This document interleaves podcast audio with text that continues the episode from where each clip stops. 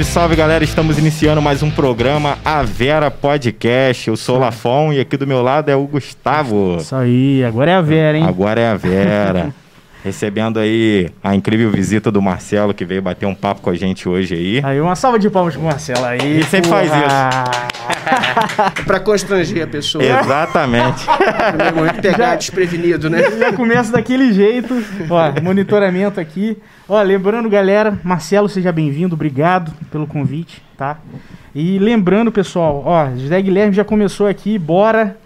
Galera, vocês estão assistindo aí, querem mandar uma pergunta pro Marcelo fazer algum comentário, manda pra gente, que é. agora vai começar. Para você que tá pelo Facebook, pela Twitch, infelizmente a gente tá prezando por enquanto o YouTube. Quiser perguntar alguma coisa, pode perguntar no YouTube. Na Twitch pode perguntar também, que eu tô com o chat aberto aqui. Aí, Mas o principal aí. é do YouTube. Mas antes a gente tem que falar dos nossos apoiadores. Ah, né? exatamente. Gente iniciar esse papo exatamente. aí. Pode começar falando aí, Gustavo. Porra, Sempre eu começo. Inclusive ficou bonito pra caralho a abertura que você colocou aqui. Gostou? Porra, fiquei Mais até... bonito é, é que, é free, né, cara? a gente aqui, mas o Lafon, o Lafon que faz a, faz a parte toda de efeito, de vídeo, animação, né? E a gente tem, ó, começando aí com, com o Lafon, vou fazer a propaganda de você, você faz o, o inverso, já é? Tá, pode ser. Galera, vocês querem um. Vocês são seus próprios apoiadores? Sim. Somos. Já começa nessa, entendeu?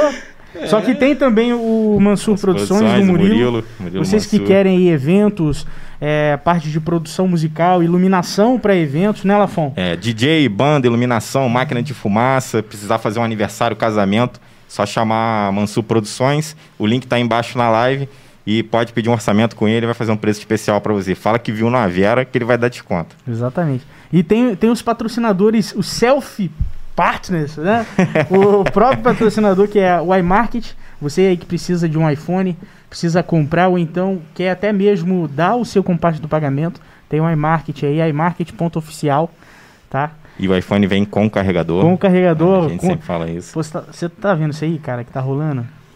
Na compra de smartphone, ou então iPhones novos, tá vindo sem a fonte e sem fone, cara.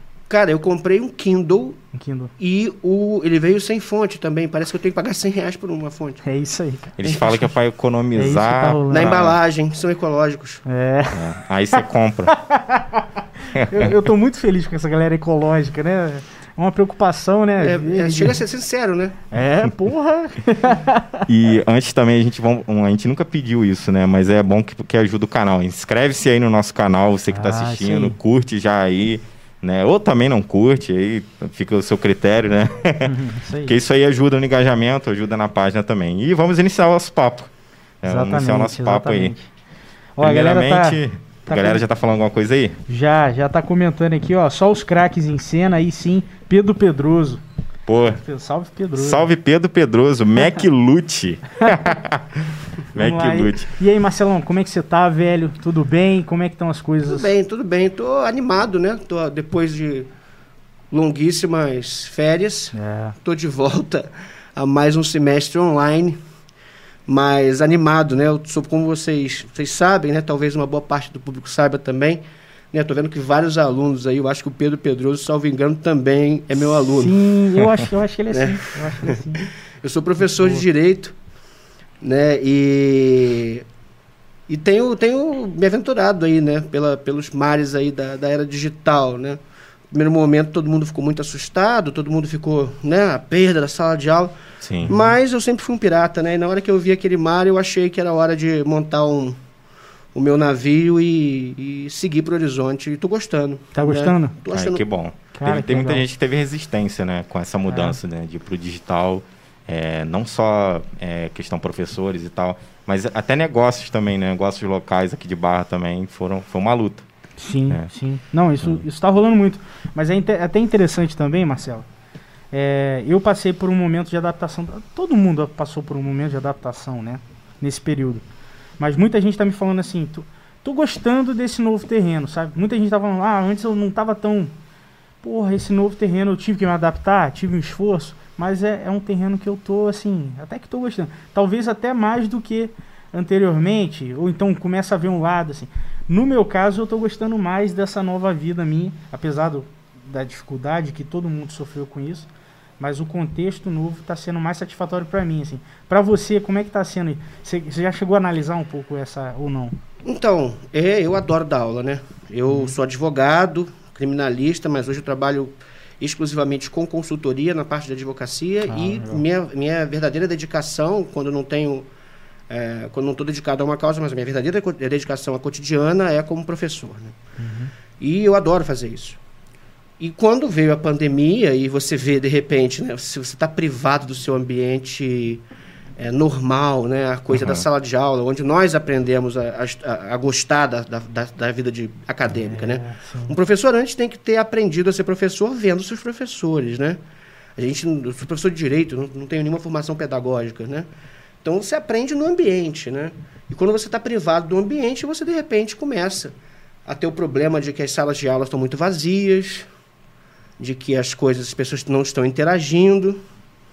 Mas ao invés de procurar culpados ou responsáveis, eu tentei entender o que estava acontecendo e quando eu entendi, eu gostei. Hum. Porque é, é, que, na verdade, o tempo da, da internet e o tempo do mundo são diferentes. Sim. Então, quando você, por exemplo, tem numa sala de aula online, só tem, sei lá, a turma tem 30 alunos, 40 alunos, você tem lá, digamos, 6, 7 alunos online, realmente interagindo com você, assistindo a sua aula. Sim. Cadê aqueles outros é, 27 alunos? Hum. Esses eram aqueles que estavam olhando para o celular na é. sala de aula normal. Ah. É, não, não há uma modificação substancial no interesse.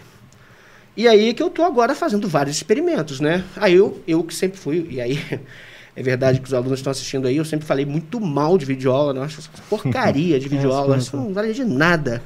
né? Se vão ficar vestindo videoaula, vai sentar a bunda e estudar um livro. Eu sempre fui um conservador com relação a isso. Uhum. E aí, evidentemente, que a prova da realidade, ela obriga a reflexão, e eu estava errado, né? Uhum. não, legal, legal esse, é. esse exercício, é, é assim. Eu, eu também, por exemplo, nunca... Falei, cara, nenhuma aula se compara, assim, não tem como e, e toda eu, eu achava que a tendência da educação não fosse para ir para vídeo aula ou online. Só que, hum, assim, não foi meio que inevitável, né? É. Eu já estava acostumado com isso, porque a minha profissão, eu sou designer gráfico. Hum. A gente tem que aprender com vídeo aula, porque você tem que ver o cara mexendo no programa, o que, que ele está fazendo, aí ele para para explicar. Porque realmente, ele pode até botar num telão e projetar isso. Mas é, você perde muito, porque você está muito longe, às vezes, não consegue sentar perto. E eu estudei na FOA. Os computadores são ruins, então não é, tipo, igual em casa eu tenho um computadorzinho melhor. Então não é a mesma coisa. Então, assim, o que eu aprendi na minha profissão todos, tudo foi com videoaula. Né? Claro que, assim, a desvantagem, às vezes, de ser gravado ou ser ao vivo é você não poder perguntar para a pessoa alguma dúvida, alguma coisa nesse sentido. E tem a desvantagem também que você está competindo ali com a rede social, está competindo com as abas abertas no navegador, com é, outras coisas. Às vezes o cara tá online, mas às vezes ele nem tá não olhando só aula, ele tá vendo um filme, tá vendo outra coisa, né? Tem isso também. Pô, mas será que tá competindo mesmo?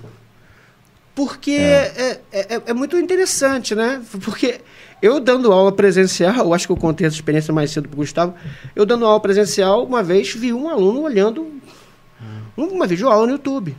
Ué. Aí eu fiquei assim, essa minha aula deve estar tá muito ruim. Eu falei, não, peraí, pô. É, a pessoa tem direito de usar o celular durante a aula, não é uma proibição. Uhum. Ela, de repente, está focada num assunto que ela está mais interessada. Ou ela não está, talvez, acompanhando muito meu método, está olhando aquilo, porque é uma coisa que é o modelo auto-instrucional, ou seja, você vai pegar um conteúdo e aí você vai estudar. E outra coisa realmente é a interatividade, que eu acho que o de professor faz muita diferença, né? Uhum. Falar até papagaio fala mas encantar é, é, é, é, é o trabalho do mestre. Né? E aí eu acho que é, tanto faz, porque você pode criar veículos de, de interação. Interação essa que o YouTube lê como engajamento e me dá alcance. Interação hum. essa que pode ser utilizada dentro dos comentários de uma rede social, de um fórum, de um direct ou de uma caixinha de perguntas no Instagram. Eu acho que a gente vai ter que aprender. É. Eu estou tentando, né? Estou uhum. tentando entender isso.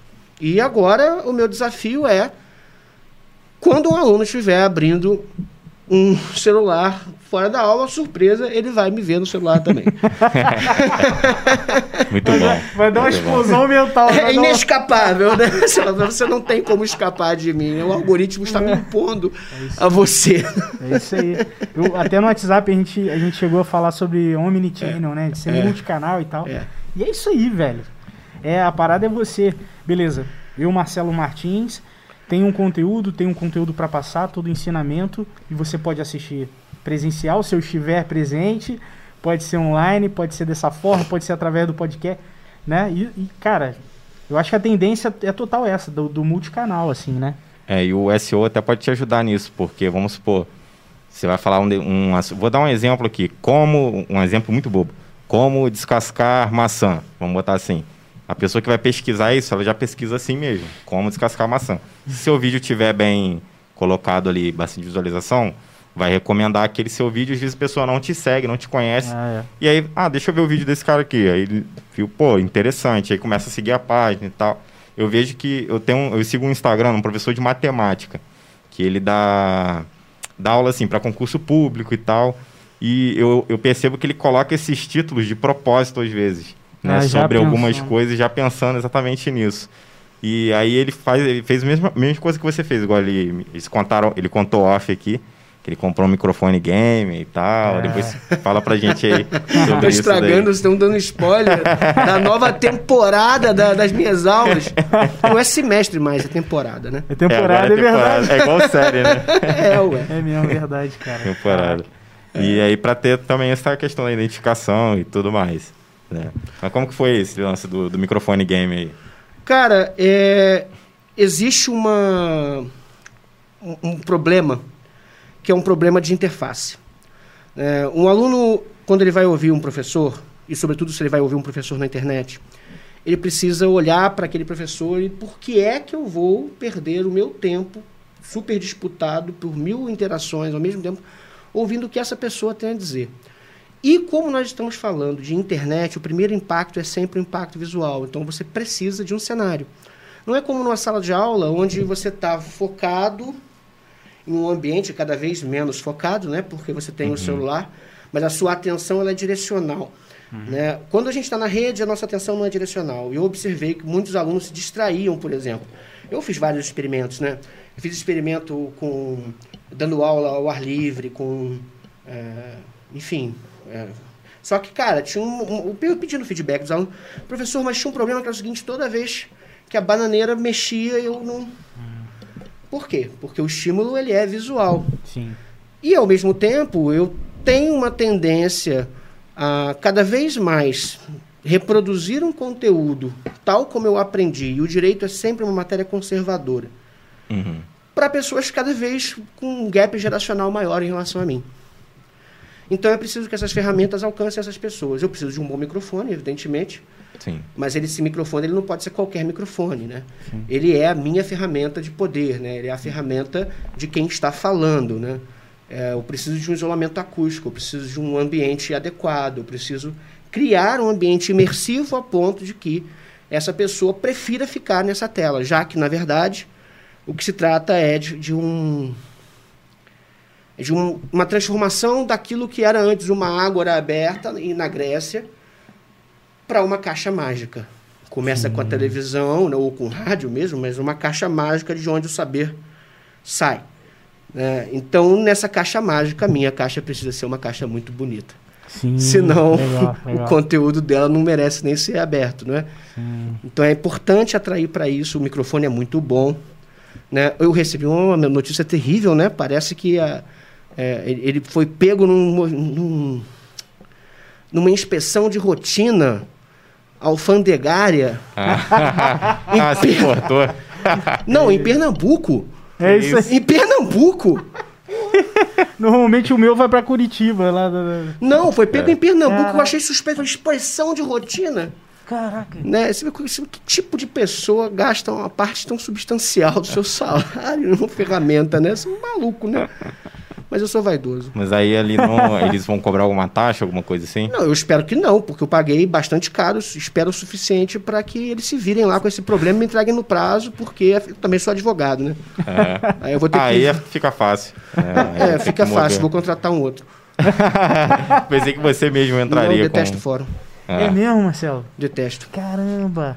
E você chegou a ter uh, alguns anos de, de, de, experiência nessa, nessa sim, parte para delegacia três horas da manhã, fórum, eu tive alguns anos de experiência assim. Mas a verdade é que, como dizia o meu, meu grande mestre Raul Magalhães, o fórum é o hospital da moralidade, né? E eu não gosto daquilo. Né? Parece que eu estou... O ambiente é muito ruim, eu não gosto. Pesado. Não é uma questão de pesado, eu até curto um ambiente pesado. Mas. é, depende do pesado, né? É. Sim. É, é, é porque, na verdade, a, a, as coisas acontecem de uma maneira é, muito triste. Ah, e, tá. ao mesmo tempo, os desgastes entre as das relações do cotidiano são muito grandes. Então, é um peixe de água doce nadando na água salgada. Né? Eu prefiro é, treinar os melhores advogados que eu puder na área uhum. criminal para que eles vão lá e façam um excelente trabalho. A minha colaboração é muito melhor assim. Legal. Legal. Né? Assim, você entendeu o lugar, né? Você já, já é. teve algum problema que você precisou processar alguma coisa, assim? Ah, sim, cara. Tenho, tenho um banco que eu estou processando, está em andamento.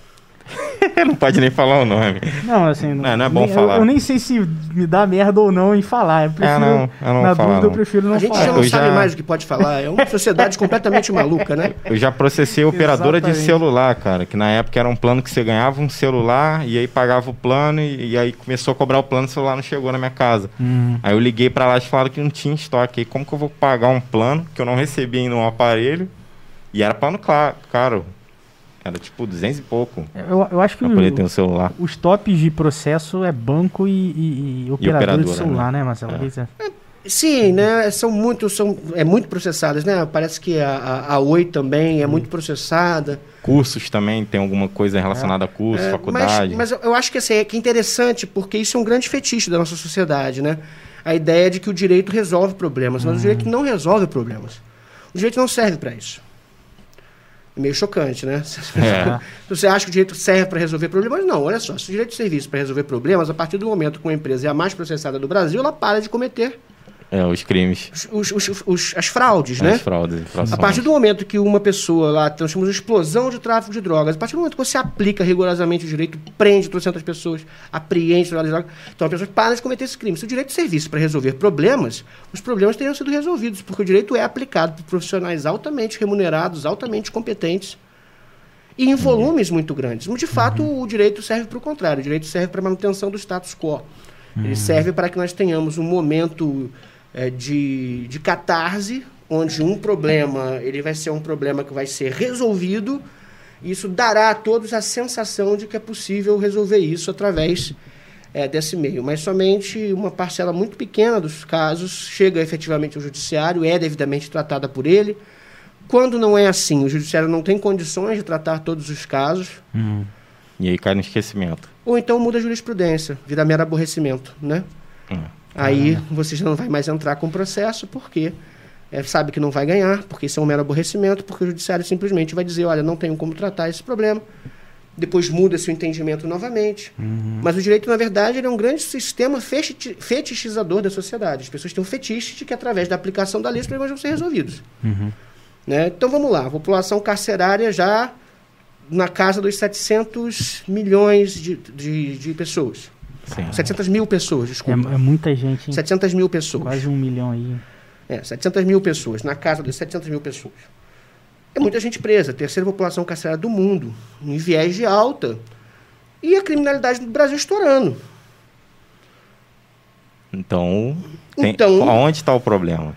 Então né? me parece, é, porque a gente. Porra, Se fosse o direito, não, então tinha resolvido. Prendemos 700 mil pessoas. E aí? Não. Continua o problema? Ou prendeu é. o Fernandinho Bernaba, é, prendeu o Marcola.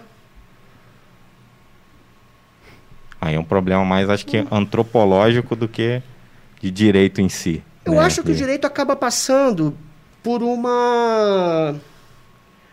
Ele acaba passando sim por essa mediação, mas o problema é político. É a escolha política da sociedade de como que nós vamos atuar. E aí tem uma coisa muito legal da experiência de aula online, é que as mães dos meus alunos, os pais dos meus alunos começaram a seguir as minhas páginas. Ou dando aula, alguém, a mãe de algum aluno fala, ah, eu quero fazer uma pergunta e faz. Maneiro. Isso é muito, isso, isso é muito maneiro também, é um efeito que eu achei bem benéfico, bem interessante, porque na verdade, você está dando acesso a informações que antes eram universitárias. É. A várias pessoas. De verdade a várias pessoas. Isso é o verdadeiro papel da extensão universitária, né? É chegar a produzir. Você tem que produzir alguma coisa para a sociedade, cara. Se não produz cara. nada para a sociedade, o cara fala assim: ah, acaba com essa porcaria. Você vai falar o quê? É. Não, não acaba não, porque. Cara. Ah, não, olha só, isso não pode acabar porque isso é útil para a sociedade, olha só. Não é só os alunos que estão ali aprendendo em si e buscando conteúdo. As mães estão, os tios, os parentes, os amigos, outras Todo pessoas. Mundo. Isso por conta de um detalhe de que o, talvez a, o aluno nem esteja com fone, esteja no viva voz dentro de casa. É isso? Direto. Né? Direto. Olha isso, pois é. cara. É. Ou tá assistindo uma live. Ah, sim. Ou tá assistindo uma live, que é uma coisa que, assim, normalmente a estrutura de sala de aula não permite dois professores debaterem temas é, em tempo real. Uhum. A live permite. Ah, a gente está assistindo uma live, quem que é esse que está falando aí? Pô, meu, meu professor está falando. Uhum. E aí a pessoa gosta, quer saber, né? Tem um lance também mais, acho que da liberdade também. Você tá na sua casa, então você vai falar às vezes o que você quer também, o que você pensa. Talvez na, na instituição não tenha essa liberdade de você falar, né? Tipo, igual eles falam assim, ah, não devemos criar faculdades e instituições que são políticas. Só que eu acho que assim, todo ser humano ele é político, né, em si, né? Às vezes não tem como você separar isso. Eu não digo assim de defender um lado ou outro, mas eu digo assim de você dar um posicionamento e um, uma reflexão sua, né, que às vezes o cara para para pensar naquilo e fala, pô, faz sentido isso que está falando. O que eu pensava antes, eu acho que eu já não vou pensar mais naquela, naquela forma. É, eu acho uma grande bobagem essa coisa de que não pode ser político, porque precisa ser político. É. E precisa ser respeitoso, sobretudo com todas as ideias razoáveis, né? aquelas que não querem calar a outra. Tirando a regra de que não, não se pode advogar que o outro não possa falar, o que se, se chama intolerância. E cancelamento, né? É. Que é o que a gente ah. tem mais visto. e, aliás, um caso muito curioso do cancelamento, né? Porque o cancelamento foi cancelado, aparentemente, né? É, por causa do Big Brother. Por causa do Big Brother. Que, na verdade, é, é uma coisa que uh, eu acho que é, as pessoas que militam pelas causas importantes que estão se levantando aí, né, no, no, Big Brother, acaba se tornando uma caricatura da realidade daquelas, daquela causa importante. A luta antirracista, é, a luta feminista, as uhum. lutas por respeito e contra o preconceito em geral, elas acabam se transformando num programa de entretenimento. Hum. É porque o cara passa a virar juiz de tudo. Aí tudo que você. Opa, você falou um negócio aí, isso aí é ofensiva. Então eu vejo que tem pessoas ali que, para falar, pensam um milhão de, de vezes, porque fica com medo de que qualquer coisinha Total. a pessoa vai vir com uma sirene falando que você foi racista, machista. E às vezes eles não entendem que assim, igual. Tem um rapaz lá que ele é fazendeiro. Qual, o cara, ele de. Caio outro... Rodolfo? Acho que é o Caio, Caio. Caio. O Rodolfo também é, né? Ele é de sertanejo. É. Os caras são de outro background, os caras são de outra criação. Então o cara ele pode dar um escorregão uma coisa ou outra, é plausível e dá para você entender, porque o cara ele é de uma outra região, de um outro, né?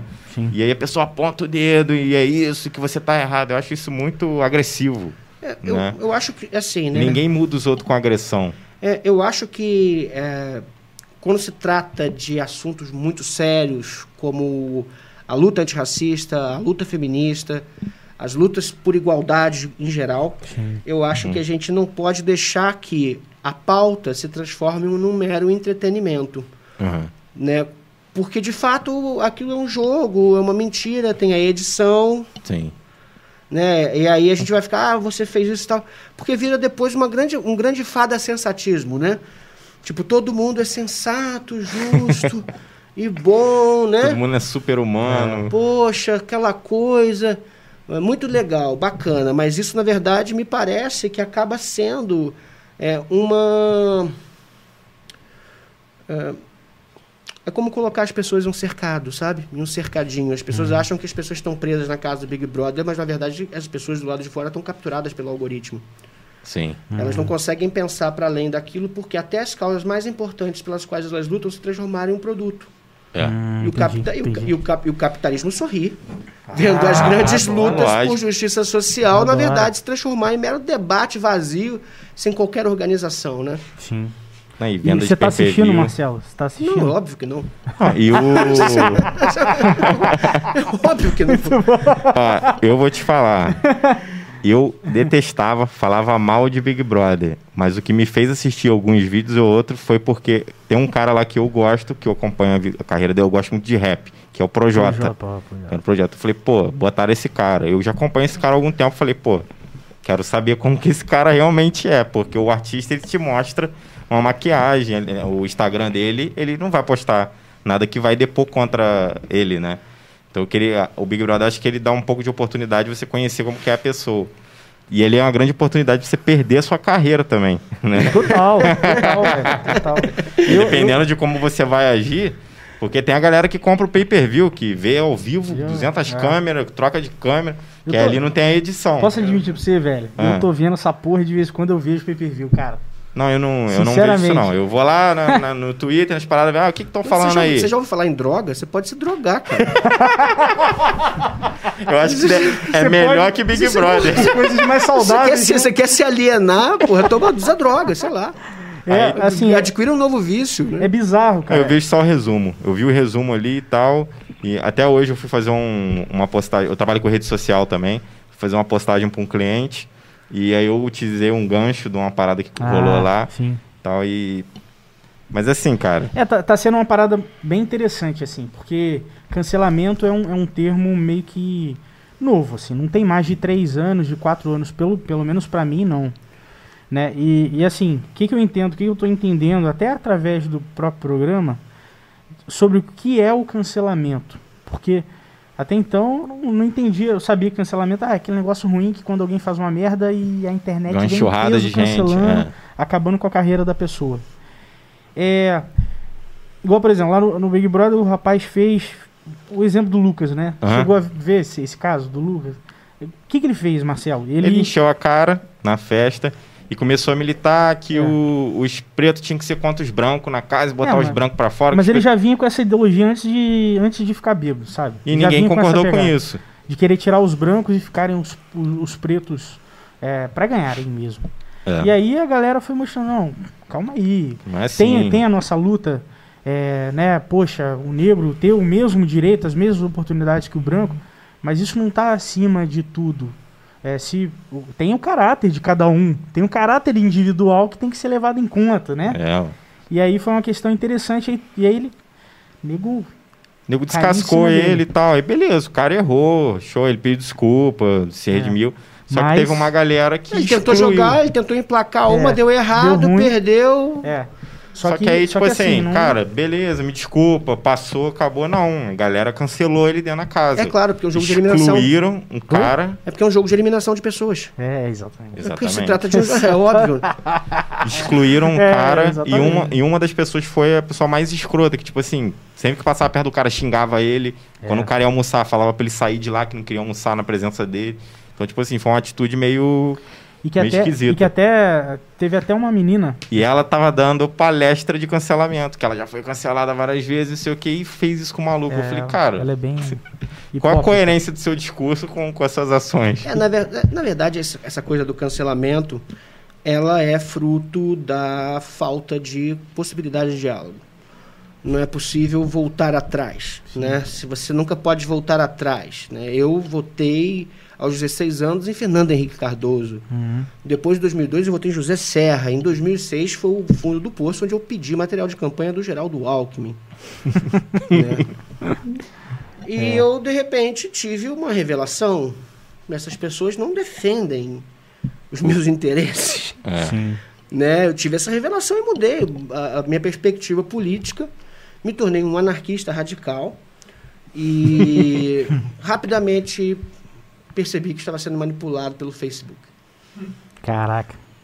Anarquista ou anarcocapitalista? Anarco-facebookista. né? Anarco-facebookista, né? Tava no Facebook completamente vidrado na ideia de que é preciso fuzilar pessoas, né? Hum. E aí eu percebi que esse pensamento ele era um pensamento alienígena. Esse pensamento foi colocado por quê? Porque existe uma implantação de uma ideia que é amplamente divulgada. Toda você, hora. A cada vez que você curte aquilo, mais você está dizendo que você quer ver aquilo. Uhum. Quando você reproduz aquele conteúdo, toda aquela rede de pessoas te dá um feedback positivo de que você é um cara muito inteligente, muito bonito, uhum. gostou, amou, te abraçou. Ou ficou com raiva e as pessoas ficaram com raiva, você vai lá e vê realmente as pessoas que você queria irritar e, na verdade, você cria um, um sentimento autovalidatório, né? Você fica se autovalidando o tempo todo. É. E isso é uma ferramenta política muito ruim, porque eu não consigo mais chegar... É uma bolha, né? É, eu não consigo, eu não consigo mais chegar à conclusão de que é, é, podemos chegar a algumas, algumas ideias. Você pode, por exemplo, defender o livre mercado e eu posso, por exemplo, defender o controle total do mercado uhum. pela, pelo, pelo, pelo governo. Mas a gente pode chegar à conclusão, por exemplo, de que é preciso se oferecer segurança pública às pessoas. Uhum. Então a gente pode discutir segurança pública dentro do que é melhor para a segurança pública. A gente pode, por exemplo, vamos lá, achar que a luta é, é, pelo, é, contra o desemprego é uma prioridade. Você pode achar que a luta é, contra o racismo é uma prioridade. Uhum. Né? Qual é a principal prioridade? Qual, qual deve ser o recurso que vai ser alocado? Há uma divergência, mas a gente concorda que é preciso ter é, um mínimo de estrutura para a saúde pública. Sim. Então a gente perde a possibilidade de, de construir politicamente as coisas. Por quê? Porque as discussões elas ficam todas enclausuradas em, em valores morais abstratos, os quais servem para é, de parâmetro para cancelar alguém, para elevar alguém a um, a um estado. E de... cair no algoritmo do Facebook. Isso, do Instagram, do Facebook, que vai levando a nossa sociedade cada vez mais a um fator de apolitização. Você já fez teste de seguir coisas que você não gosta para ver o que o Facebook ia te recomendar? Eu já fiz isso. É muito doido, cara. É, tipo eu... assim, você segue páginas que você não, não, não, se identifica. Começa a seguir do nada. Aí ele começa a te recomendar um, uns comerciais. É, pô. Total. Muito doido, cara. Ah, o WhatsApp mesmo, você conversa, fala assim, ah, amor, queria comprar um ar-condicionado. Vai lá no Facebook ver o que, que eles vão te mostrar, né? Cara, eu reclamei do. Eu reclamei no Twitter, eu tinha um Twitter e pelo, pelo que me parece, o Twitter é um lugar onde você fica reclamando, né? É. é, é, é aí eu fui reclamar, por que, que eles não fazem mais ternos de corte tradicional? E fazem apenas essas porcarias, slim fit? Eu fui comprar um terno, o cara me perguntou. Eu acho isso ruim também. Um terno tamanho 64 slim fit. Você tá de sacanagem? Cabem duas. Envelopar. Porra, Slim Fit. Cara, o, o, Instagram, na mesma hora, me mostrou a propaganda de uma cinta emagrecedora. Eu fiquei muito puto. Caralho! Fiquei muito puto. que isso, cara. Fiquei muito puto, cara. Fiquei muito puto. Eles falam é. que não ouve o nosso microfone de celular, não. Não. Mas... Ah, não. É, eu, cara, não tem como não ouvir. Porque, tipo assim, tem coisas que você não digitou e não pesquisa. Quando você pesquisa, beleza, tem a, a, você deixou os dados ali. Quando você tá conversando, que a gente tá conversando de terno, hum. daqui a pouco no seu celular vai aparecer um monte de propaganda aí vai, sobre porra, isso. Com certeza. Já com aconteceu certeza. comigo, de eu conversar uma parada aleatória, ah, um produto, um negócio que eu não tinha pesquisado e depois aparecer propaganda para mim daquilo. Vai aparecer o microfone da HyperX também, não? É, vai. vai. É, Só, pode falar. Quero saber preço de memória, vai falando aí. Mas é, cara, é. Não, não, tem, não tem muito jeito assim, né? É, tem, né? É. Tem jeito, claro que tem jeito. É, eu penso sempre que não importa a dificuldade ou o tamanho do problema, é uma questão de botar em perspectiva e orientar uma caminhada. Né? Eu, por exemplo, estou agora me condenando a um, a um nível extremo de coisas. Eu estou começando com alguns projetos no meu Instagram, é, de começar a fazer algumas leituras filosóficas. Eu vou começar com a genealogia da moral do Nietzsche fazer live, é, lendo, tem uma psicanalista aqui da região, né, a Fernanda Samico, que ela faz isso, ela faz leitura de alguns textos de psicanálise na página dela, uhum. e os interessados, né, eu também gosto muito de estudar e tal, é, vão vendo, ela está fazendo, me deu uma ideia, porque eu vou começar a fazer é, uma leitura de textos filosóficos pesados em lives, né. Bom, não tenho a menor ideia se isso pode dar certo ou errado, mas. Sim, cara. mas eu acho que, por exemplo, está na hora de a gente começar a entender é que a filosofia ela tem um papel muito importante na sociedade. Né? Ela serve para que a gente não pare de chorar de como as coisas estão ruins e passemos, e, pense, a, e passem a né? pensar no como elas estão ruins, né? E aí eu acho que o sofrimento muda de qualidade, né? Hum. Ele fica muito mais depurado. Você pode expressar seu sofrimento em muitos níveis diferentes. É. E você pode, inclusive, perceber o quanto é irrelevante a existência das pessoas e como nossas agonias não passam de uma mera. É, uma mera fração, né? Porque nós vamos todos morrer, estamos a caminho do desaparecimento. Sim, sim. Não, é, isso é importante, cara. Isso, isso, é importante porque é uma é. forma de visão que muita gente não tem, né? É. Muita gente não, não, chega a enxergar isso. E eu acho que não tem por causa de repertório também. É. Né? Porque, tipo, escola, onde que estudou? Teve aula de filosofia nesse nível? Não, não, não vai não, ter. Não teve, não teve. Né? Eu tive aula de filosofia muito tempo atrás e era muito, muito raso. Não enquanto, foi... enquanto também, Lafon, aquela criança que não teve aula de filosofia, ela tinha que ir todo domingo na igreja. Ela nem sabia por que ela tinha que é. ir, mas ela tinha que ir porque é. isso fazia o bem. Tá Comigo era assim, aí eu me revoltei e depois não quis mais ir. é. essa, tipo, essa, você tem que ir na igreja. Tá, por quê? É. é. Assim, ah, não, porque tem. Isso não é resposta é, para mim. É, é, é, isso que você falou do repertório é muito verdade, porque é, você tem um incômodo, mas você não tem como canalizar esse incômodo, né? Hum. É, você não tem Onde como... que eu vou buscar? Tipo, eu não tenho você não sabe referência. Você não sabe do que se trata. Você está é. irritado, às vezes você está puto com alguma coisa que você não sabe o que é. Porque você não tem repertório para saber. Uhum. Nossa, eu odeio segunda-feira. Por quê? Igual o Garfield. É. Por que, que você odeia segunda-feira? É. E é ódio, porque, né? porque eu fico deprimido domingo, mas segunda-feira eu odeio. Por quê? Qual é o problema com o calendário? Na verdade, você sabe que a rigor a segunda-feira não existe. Ela é uma imposição do calendário gregoriano, é. ela é uma ideia inventada, é uma organização sistemática do mundo hum. para que você trabalhe até a morte sem perceber. Porque a cada dois, a cada cinco dias. Ah, Aquele ciclo, né? Sextou! ah. Isso vai virar corte, hein? Caralho, muito bom, muito bom. É verdade. Né, você vai fazer, ah, né, que maravilha, sextou. Você sofre, se arrasta a sua vida não faz nenhum sentido, mas quando dá sexta-feira ela não precisa mais fazer assim sentido. Ora, por que você não desistiu é. logo na segunda? É. Por que você não largou essa porra na segunda-feira? Se todo o caminho que você fazia era, era pra isso, porra. por que, que você não abandonou essa merda na segunda-feira mesmo? Que porrada, hein? E, e, uma das coisas que também eu não entendo, por que, que uma pessoa faz uma coisa que ela não gosta durante anos e, e reclama sempre, mas também não larga e não, é. e não para de fazer. Pois é.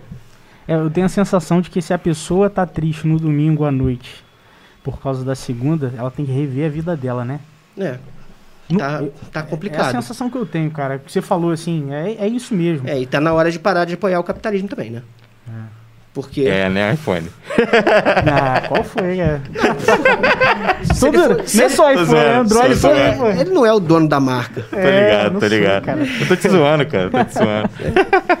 Ó, tem cara... Na minha ó, época a gente podia brincar hein? assim... Vai falar aí, vai falar. Bom, vai falar aí, Deixa eu ver aqui, cara. Nossa, tem muita coisa. Veja comentários aí. Pedro Peredoso, o cancelamento tem dois lados. O real, que é a busca pela responsabilização de quem fez merda. Mas tem gente que tenta usar para inviabilizar o debate. Verdade. Concordo, cara. Um, um exemplo que eu tava usando, eu, até ontem eu falei, Nego do Borel. Você soube o que aconteceu? Soube. E aí, a internet cancelou o Nego do Borel. Sim. Mas, cara, olha o que ele fez. Tipo, é claro que vai ter provas, vão ter várias evidências que vão legitimar se ele fez realmente ou não. Eu não sou o cara que vai. Você não é o juiz. É, mas assim, é, até então, muitas coisas que ele admitiu já são erradas pra caralho. Uhum. Então, assim, eu acho que meio que o cancelamento de um cara que praticou um crime desse que tá, tá em, em processo disso, cara, eu acho que é inevitável né? Um cara que fez um, tanta coisa assim com uma mulher e tal, toda essa parte, agressão e tal. E aí eu, eu não. Eu acho que ele só não admite um dos crimes, né? É, exatamente. Agora, é, traição, algumas partes, assim, algumas, algumas cenas até da. que ele falou Agressão, que ele sem querer jogou assim. o controle na TV e quebrou, assim, que escapuliu é, tipo da mão dele. Sabe? Umas Incrível. atitudes que é. no momento de, de raiva ele com certeza sem pensar, jogou e. Mas aí volta naquele assunto, falta de repertório. O cara, ele cresceu num lugar que ele não tinha repertório, do nada toma dinheiro. Pum, agora tenho dinheiro, ah. mas eu não tenho a cabeça para ter o que eu tenho. Ah. Eu, eu, não sei, eu, eu, não sei também, porque, assim, é, às vezes é falta de repertório, às vezes é porque o cara é só escroto mesmo. Também, uhum. pode ser. Mas ele é só escroto igual a gente, né? Uhum. Ou a gente também não se equivoca. Não estou dizendo que a gente vai Sim. chegar ao ponto de agredir alguém. Mas todos nós tivemos comportamentos ao longo da vida. Eu acho que até é, agredir alguém, talvez sim, dependendo é, da situação. Né? Sim. É. Verdade. É, então, assim, é, se eu agredir uma mulher, né? Porque é. parece que isso é o caso. É, parece assim, nossa, isso é uma coisa que me choca muito, mas é um dado evidente de que as mulheres, em geral, sempre sofrem agressões. Sim, sim.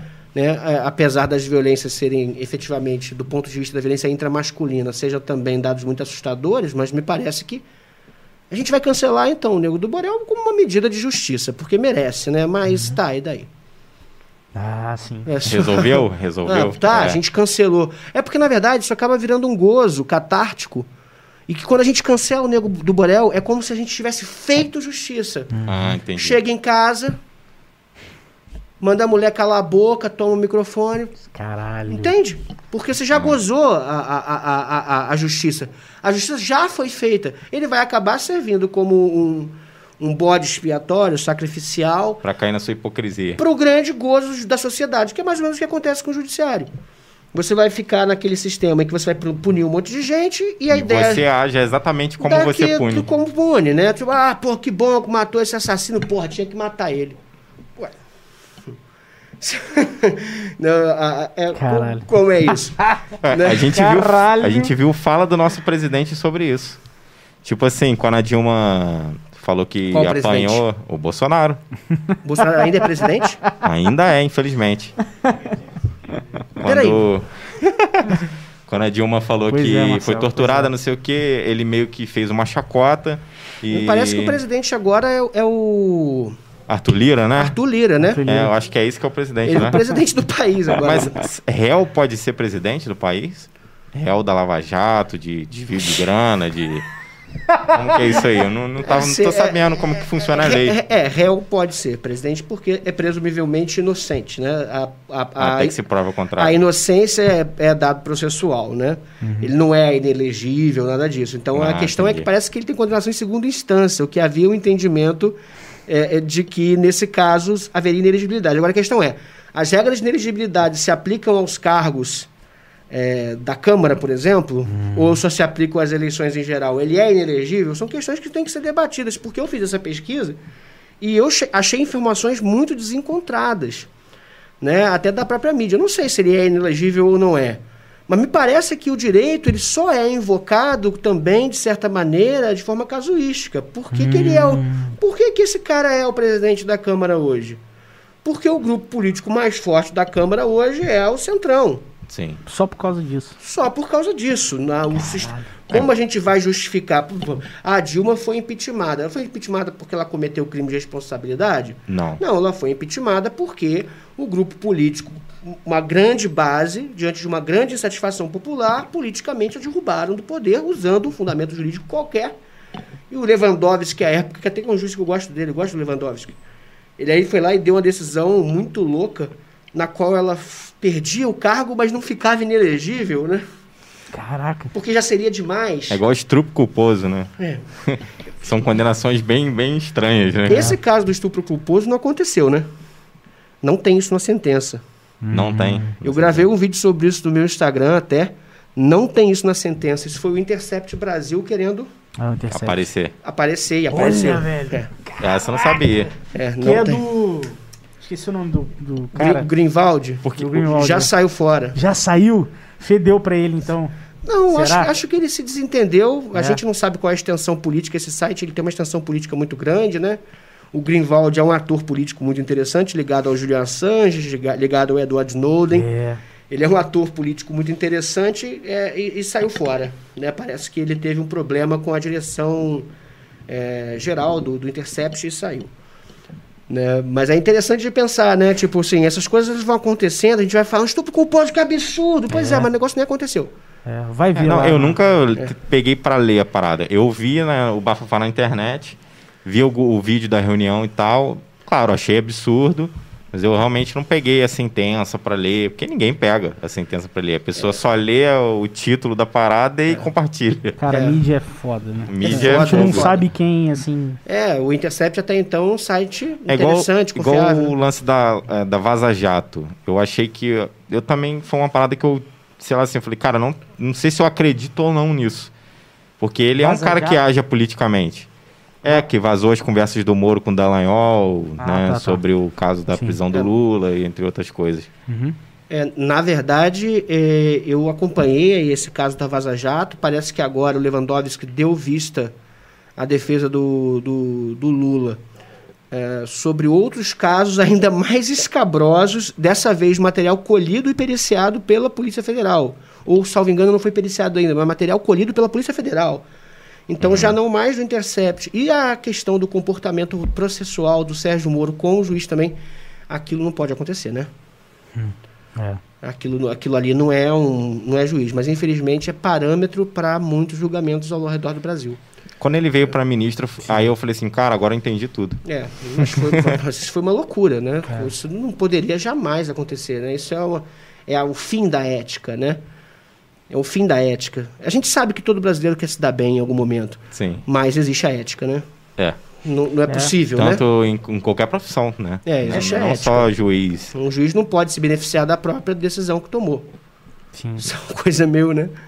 E aí ele pulou num barco, quando ele viu que esse barco não estava navegando para o lado que ele queria, ele meteu já saiu fora, meteu o pé. É.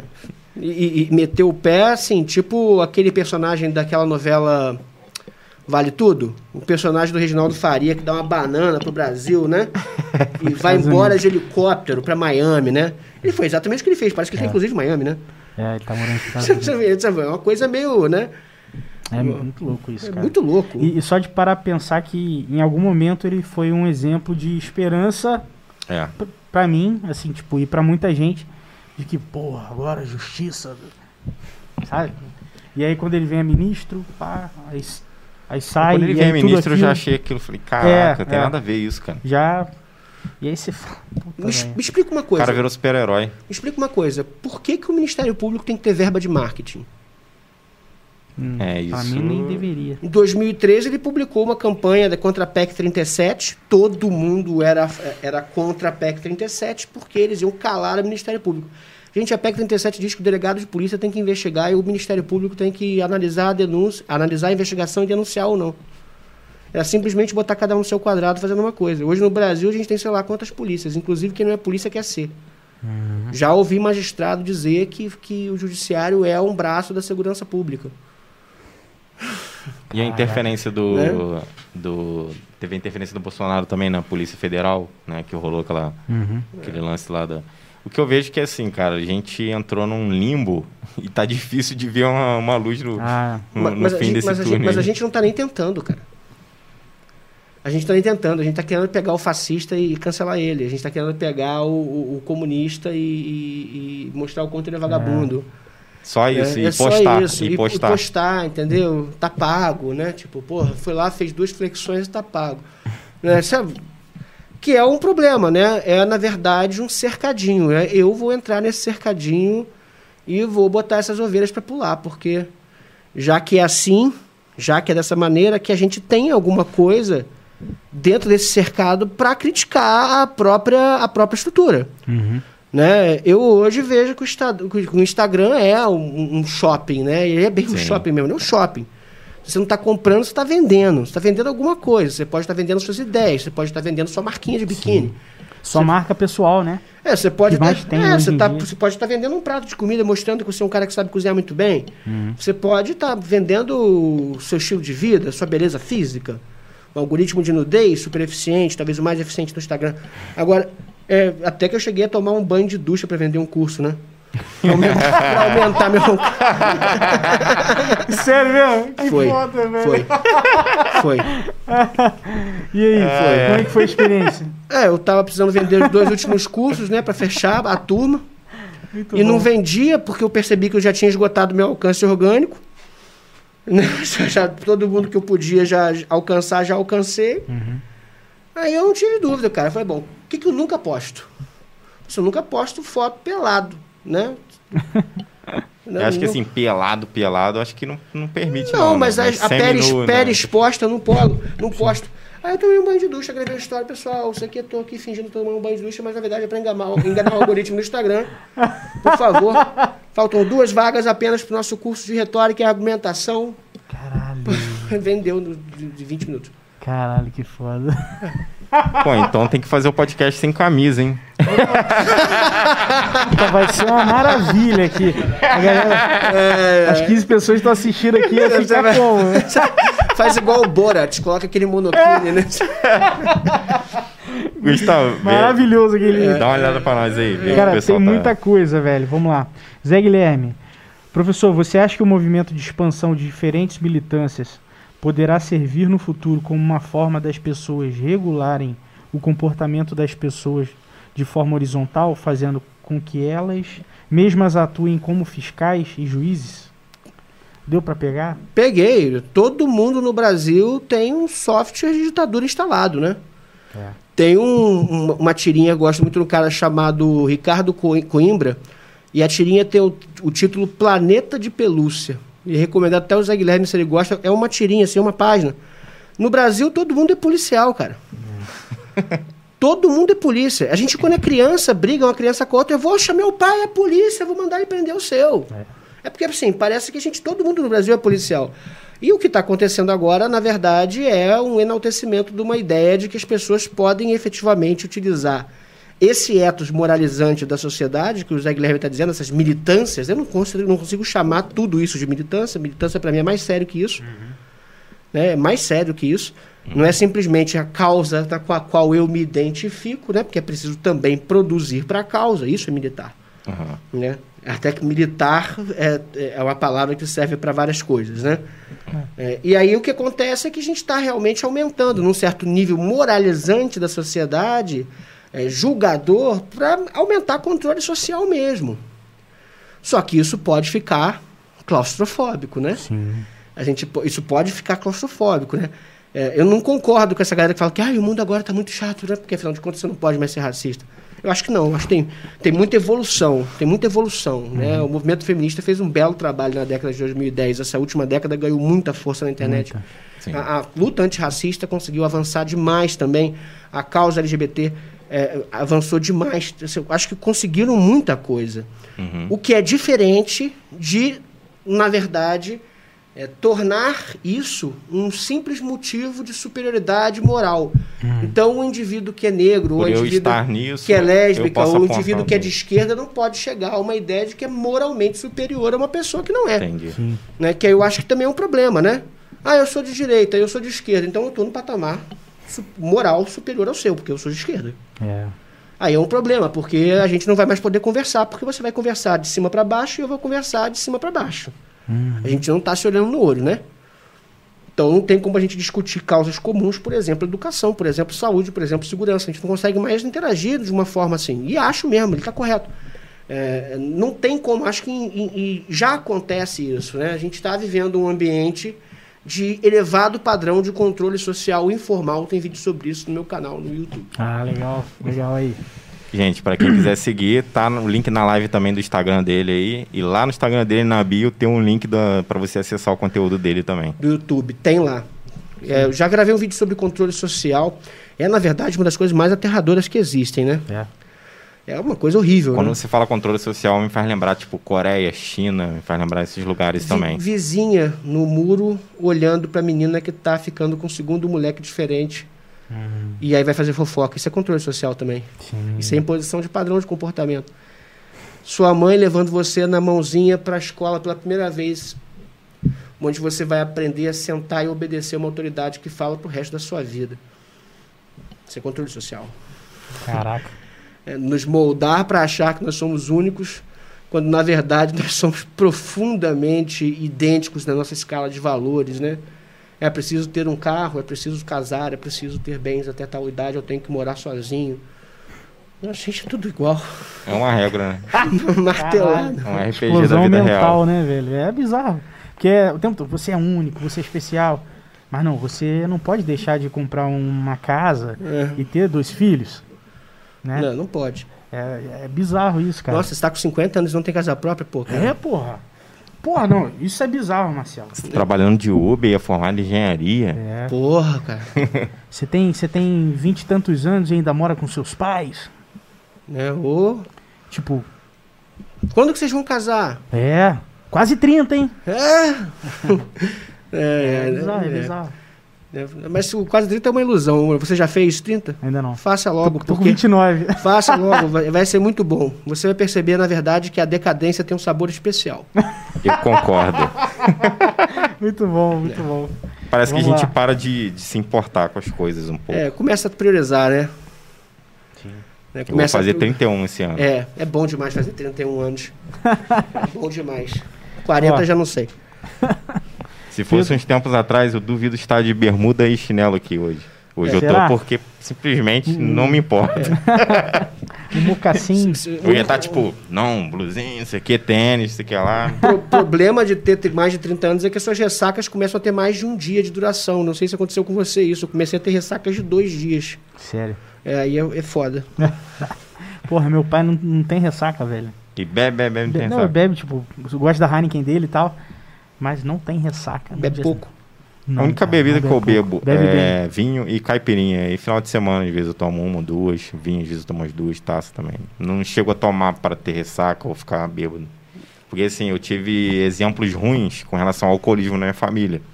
E aí, quando eu era adolescente, eu cheguei a um ponto que eu tava bebendo muito em evento, em festa, trabalho de DJ também. E tudo uma coisa leva a outra.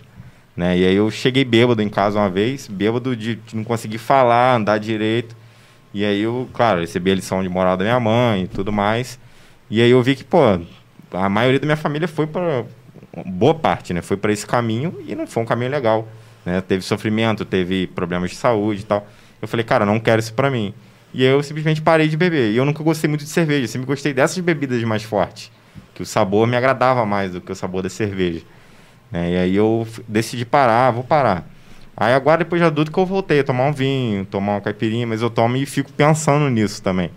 Né? Fico assim, pô, mas eu tô tomando aqui, mas fico com esse gatilho cara. na minha mente. Uhum. Caraca. Lembra de, tipo, não lembra, ficar bêbado. Lembra não... da lição do Freud, né? Todo eu excesso preciso... é uma falta. Exatamente. Verdade. É... Não, mas eu preciso ser saudável para morrer saudável. É. Eu tenho que estar com a saúde boa para morrer saudável. É, sempre, é, sempre, é, sempre, melhor que o câncer não seja culpa sua, né? É.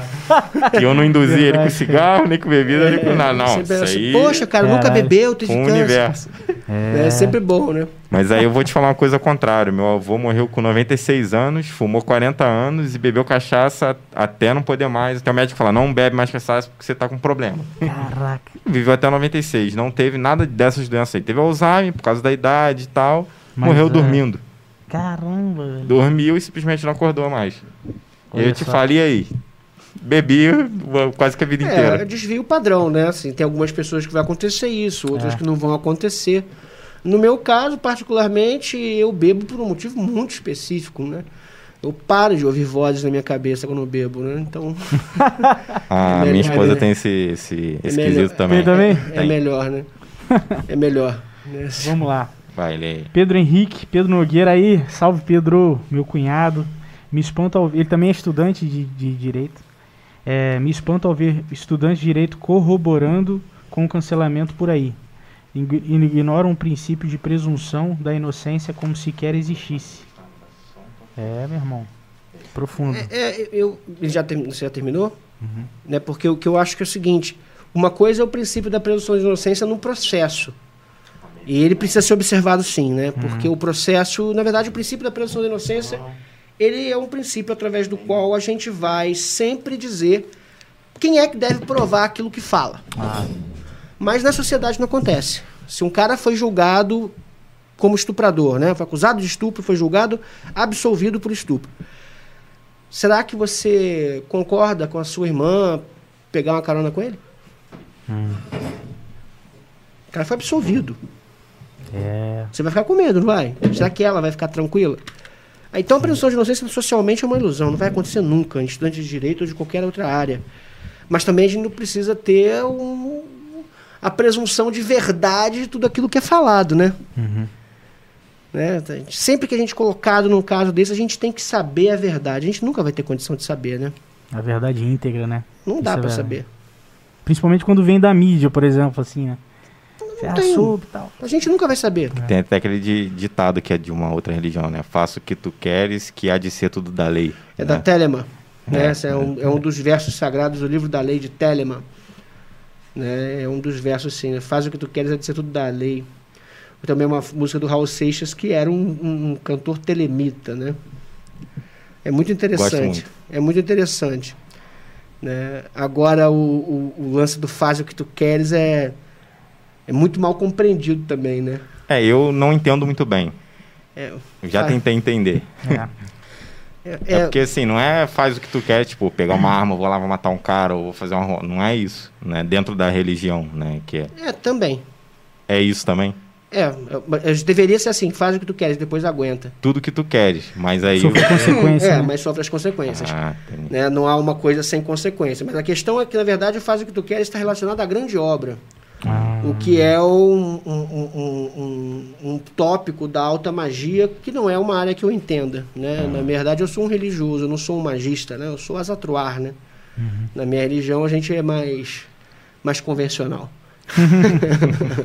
E fala, fala um pouquinho pra. Só vikings que que de é? boa família. Eu ia te pedir pra você falar um pouco dessa religião. Eu já é. vi um documentário na Netflix, alguma coisa, mas nada profundo, né, sobre religião. Até aquele documentário Deus, que é com Morgan Freeman, Sim. que ele mostra várias religiões, né? Do... A, a, a Azatru, na verdade, né? O, a palavra em islandês é Alsatru, né? Eu falo Azatru porque sou brasileiro. Uhum. Ela é uma religião neopagã que surge nos anos 70 e se dissemina é, pelo mundo. Né? Ela surge na Islândia, mas ao mesmo tempo ela também tem um movimento que vai surgir nos Estados Unidos e vai se disseminar pelo resto do mundo como uma religião neopagã, né? como é o Wicca, como é o xamanismo, né? o neo-xamanismo.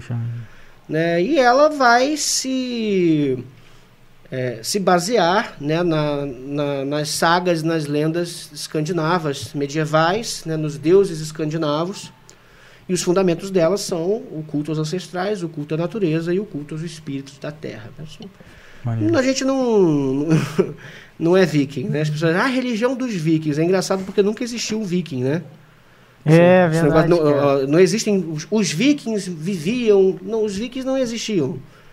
Eles, na verdade, viking é uma profissão. É o cara que me pega um barco, vai meter o louco e, e, e saquear é, outros barcos praticando pirataria, ataque a portos. Isso é um viking, um cara que vai uhum. praticar invasões. Os caras eram escandinavos, né? E a Azatru é uma religião que eu sigo há 23 anos, né? Caramba! Por muito tempo. É, eu, eu, eu estudava no Medianeira, né? E aí eu, eu, eu, eu, Engraçado que ao contrário de você, que cresceu dentro de um lar religioso, eu cresci num lar bastante liberal com relação à religião. Por isso eu queria ser muito católico. E aí eu queria. é, e aí eu, no, no mês de janeiro, eu na fila para pegar a Oxa, né? Eu tava doido para saber o que era aquele pãozinho, né? e aí a freira veio, porque eles são muito bons, né? Em detectar a heresia, e ela me perguntou: é, Vem cá, em qual igreja você vai batizado? Aí eu tive que dizer a verdade, porque afinal de contas, como um, um candidato a cristão, não podia mentir dentro de uma capela para uma freira, né? É. Eu disse que eu não era batizado. Ela falou então você é pagão, senta ali. Eu fui estudar o que, que era e acabei gostando. Olha só.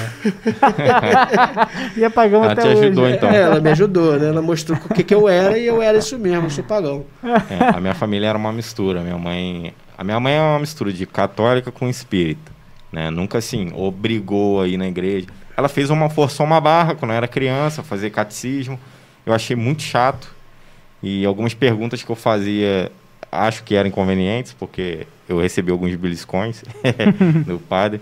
E aí eu não me identifiquei. falei assim, ah, não, não quero isso não. Aí ela falou, ah, você não, não gostou, não quer seguir? Então tá. Quando você crescer, o que você achar que você deve seguir, lê as coisas, procura entender, conhecer, sem, sem já vir julgando, né? Falando qualquer coisa conhece, vai numa religião tal, vê, lê alguma coisa sobre, gostou, não gostou, se identificou. E aí foi assim, ela sempre foi jogo aberto comigo com a minha irmã. Aí foi o que seguiu. E por enquanto ainda não consegui achar assim alguma religião que que, eu, que me encaixasse, que é. eu me sentisse assim. A minha tem uma a, a, minha religião tem uma liturgia bem estrita, né? Nós temos a obrigação de celebrar 12 churrascos por ano. Pô, aí é bom. não é bem churrasco, né? A gente varia nos pratos, mas basicamente a gente faz 12 banquetes por ano. E nesses banquetes a gente se reúne, né? Hoje em dia é, nós somos cinco na nossa congregação, ah, a gente chama legal. de kindred, né? Nós somos cinco pessoas. E ao mesmo tempo também frequentados e frequentando outros grupos, a gente faz aí 20 pessoas, já tivemos 30 pessoas em um evento desses de é, um evento religioso, né? Uhum. Mas a gente basicamente conta as nossas histórias, conta as histórias dos deuses, é, caminha na mata, carrega pedra, tronco de árvore, com, trabalha com um burro para construir os templos, construir as coisas que a gente tem que construir, né? a ponte para atravessar, abrir picada na mata para chegar nos nossos locais de culto e tal. Mas, é. É, na verdade, é um rito bastante simples, né? Não, e também não temos aversão, né? Tem pessoas que são cristãs que frequentam, tem ateus que ah, frequentam, que tem budistas que frequentam. Legal isso. Teremitas, não, não há... E ninguém precisa converter, né? O que eu gosto mais da minha religião é que a gente não faz proselitismo religioso. Se você perguntar para mim, você acha que a sua religião é melhor? Eu falo, melhor para quem? É. Para mim é melhor. É, para mim é melhor, por isso eu sigo. Mas eu não acho que possa ser é, um caminho adequado a todas as pessoas. Eu acho que tem pessoas que estão muito bem no cristianismo. Tem pessoas que estão muito bem na Umbanda, no Candomblé, são religiões que merecem respeito igualmente, né?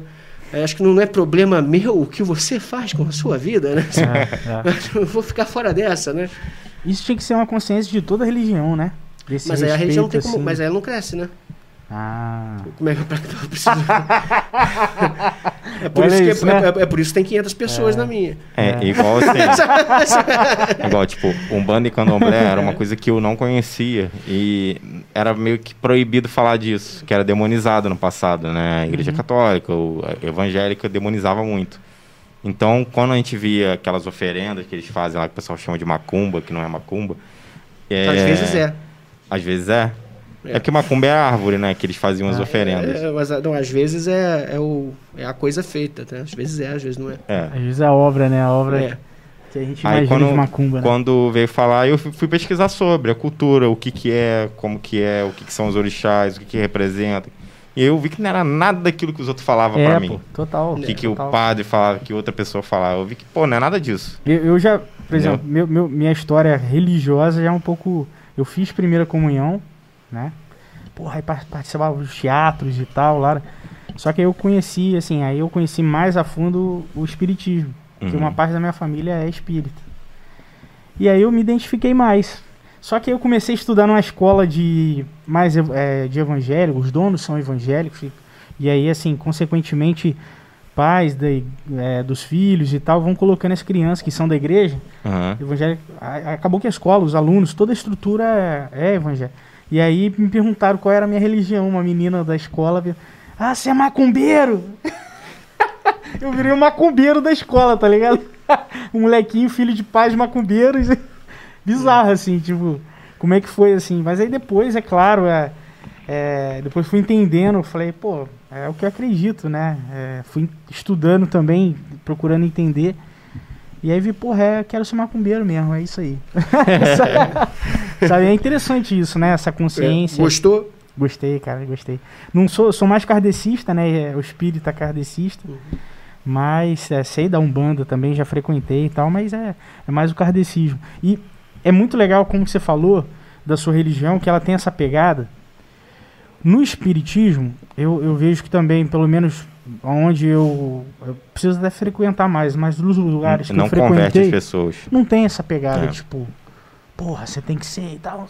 Não tem, tem, não tem muita essa ânsia, assim, sabe? É. Pelo menos é, é, um sentimento, assim, diferente cê, de outros que lugares que você tem que, que batizar, que você tem essa obrigação é. aqui, não tem isso mesmo, não. É, Os que eu fui para assim. conhecer foi bem é. tranquilo. Mas aí tem isso que você falou, é. né? É, Se não, não tivesse. Quando eu perguntava coisas que eles não sabiam me responder, eles me indicavam um livro para ler é. que poderia responder aquela minha pergunta. Verdade. Ah, eu tenho curiosidade sobre isso, como que pode ser isso e tal. Cara, faz o seguinte, lê esse livro aqui, é. que a gente indica para você, que talvez vai te suprir essa é. necessidade aí. Eu acho que a gente, assim, né, na minha religião, as coisas têm, têm alguns, alguns fundamentos muito estritos, né? Uhum. A questão do juramento, a palavra empenhada tem que ser cumprida. Uhum. Tem algumas coisas assim, não é só um... um, um, um como é que é aquela, aquela, aquela novela que a Sandy ficava na cachoeira? Como é que era aquilo? Cara, isso aí é antigo, hein? Cara, isso é. é... Agora não é, ah, mas enfim, é uma coisa, uma espiritualidade meio, meio bonitinha, meio limpinha, não, né? Nossa religião não é assim, o paganismo não é assim. Há um compromisso, né? Hein? Há um compromisso. Há, um compromisso. É, há um compromisso, né? É preciso Sim. ter compromisso, é preciso que a palavra é piada, é preciso que os inimigos sejam tratados adequadamente. hum. como tal, né? E aí, no, no, nosso caso, a gente se reúne, né? Diante do, do, do, dos nossos inimigos, a gente faz músicas sobre eles, né? Esse é o adequado, né? É, é, a gente faz músicas e manda para ele. que é o que os funkeiros fazem com a gente. É, mas eu sou funkeiro, né, pô? Fui, fui, criado aqui na subida da Caixa d'Água, pô. sempre fui. É. Baile do Royal, lá do A e lá do B. Lá apagava a luz e estancava a porradaria. Pô, na época. Muralha Ultra, Furacão 2000. Pô, pô, só o mulão, né, cara? Era isso que também ia perguntar. Qual era o seu, o seu estilo musical que você gosta de ah, ouvir? Ah, é. Cara, eu, eu, eu, pra ser sincero, eu nunca gostei muito de música, né? Eu não tenho uma relação. Sério? Não, não tenho muita relação com música, não. Foda, velho. Mas... É a primeira pessoa que eu vejo que, pá, não, música eu não curto. Eu não curto muito música. Na verdade, eu, eu acabo achando, achando, que a música é, é, é muito perturbadora, me distrai. Hum. Eu não consigo identificar qual instrumento é qual. Uma falta de inteligência da minha parte, né? Evidentemente. é uma falta de inteligência. Já tentei. Eu, eu, na verdade, eu, eu, toco pandeiro, né? Mas é porque eu tinha transtorno obsessivo compulsivo e decidi fazer alguma coisa com aquilo, né? Eu ficava batucando. Já foi. Aí já foi. É, a galera conseguiu com certeza ouvir o. É. Eu consegui fazer, eu consegui botar né, transtorno obsessivo compulsivo, eu acabei transformando isso em alguma, alguma habilidade, né? Mesmo que não tenha muita utilidade hoje em dia. Mas eu andava com a galera do rock quando eu fiquei adolescente, porque afinal de contas eu era um, um enjeitado, né? Uma pessoa que não se adequava, né? E aí acabei me juntando com a galera do rock, a gente ouvia muito grunge, né? A galera que ouvia muito grunge na época, né, nos anos 90, final dos anos 90, a gente ouvia muito Pearl Jam, muito Nirvana. Porra. Né, naquela época, aqui em Barra principalmente, né, mas a gente acabava indo em todos os tipos de show, né? A gente ia no show da Banda Mídia. Banda Mídia, cara. Eu acho que eles ensaiavam aqui. Teve uma época que eles ensaiavam aqui na rua mesmo, aqui na. na... É, é. subia mais um pouquinho. Já ensaiaram na Major Ferraz também, eu ia na banda mídia. E todo tipo de show, né? Pô, tinha um maluco que tava mochando o som de Phil Collins, né? A galera é muito animada, né, cara? Aí hoje, hoje em dia eu ouço o som que, que, que, me agrada. E aí precisa ser bem fora da caixa. Eu gosto muito de. Eu gosto muito de Sigur Ross, gosto do. Gosto do White Stripes, alguma White coisa. Stripes. Às vezes me enjoa um pouco. Acho um pouco forçado, meloso uhum. demais, né? Sim. Às vezes me enjoa um pouco. Instrumental, assim. Eu, eu, prefiro, eu gosto mais de som instrumental, com bastante instrumental, porque não me distrai tanto, né? Ah, sim. Eu me distraio muito facilmente, né? E aí, né, já viu, né? Cara, eu trabalho ouvindo podcast. Tem é. gente que fala assim, como que é. você consegue, cara? É costume. E, e, eu produzo mais. Toda vez que eu tô com um fone, parece que eu tô concentrado ali. E aí, às vezes, eu, tenho, eu, ouço vários, né? Eu ouço música também instrumental, eu gosto muito de um jazzinho também, um, uma música mais relaxante. Quando eu quero, tipo assim, se eu, quando eu coloco instrumental, eu me pego me distraindo, porque às vezes eu tô prestando atenção na música e tô batucando, ou tô, caraca, essa melodia aqui, ou quando eu boto uma música com a língua estrangeira, que é pra eu não cantar junto, não entender o que o cara tá cantando, tipo um francês, sei lá, Aí é, é, Mas mesmo assim eu me distraio. Agora com podcast eu não me distraio, porque eu estou ouvindo um assunto e eu estou ali trabalhando ali. Eu trabalho com Photoshop, fazendo arte gráfica, essas coisas assim. Estou trabalhando e consigo me concentrar melhor. Não entendo como que funciona isso, mas eu consigo. Cara, ouve Mogwai. Mogwai. É, é o que? É, música, podcast? É uma, é, uma, é uma, música, uma banda que faz um som muito doido. Até. Vou ver qual é. É muito bom, né? É... Depois manda no, no, no zap lá. É, a, a, a, parada é bem explosiva, né? Músicas bastante emotivas, né? Ah. Eu gosto de drama, né? Eu sou dramático. Então. Por Legal. isso que eu não gosto muito de refrão. Agora você falar do Projota, que você curtiu o som do Projota. Uhum. Cara, ele não é esse cara que estourou com aquela música Ela Só Quer Paz, uma coisa assim? Sim, é, sim. Você já observou que cada estrofe daquela música se dirige a um público diferente de mulheres entre 15 e 25 anos? Já observou que aquilo ali é um estudo de mercado? Caralho. Não, nunca observei, não. É, pega a letra dela pra gente ver, de repente, né? Você vai, Porra! Você vai ver. Pega, pode ver. Isso é uma música que foi produzida dentro de um estúdio ser, de mercado. Ser. Porque ela não é, é impossível não agradar alguém, cara. É. Quer dizer, para o público, né? Sim. Ela é uma música para as meninas. Passar anos, essa música era legenda de qualquer foto, né? Ah, é, ela é um filme de ação com vários finais, ela é política Não lê tudo não, banais. senão a gente vai, não, vai não derrubar a live. Tô lendo tudo não. é, não, é sério, por causa de direitos autorais. Eu sei.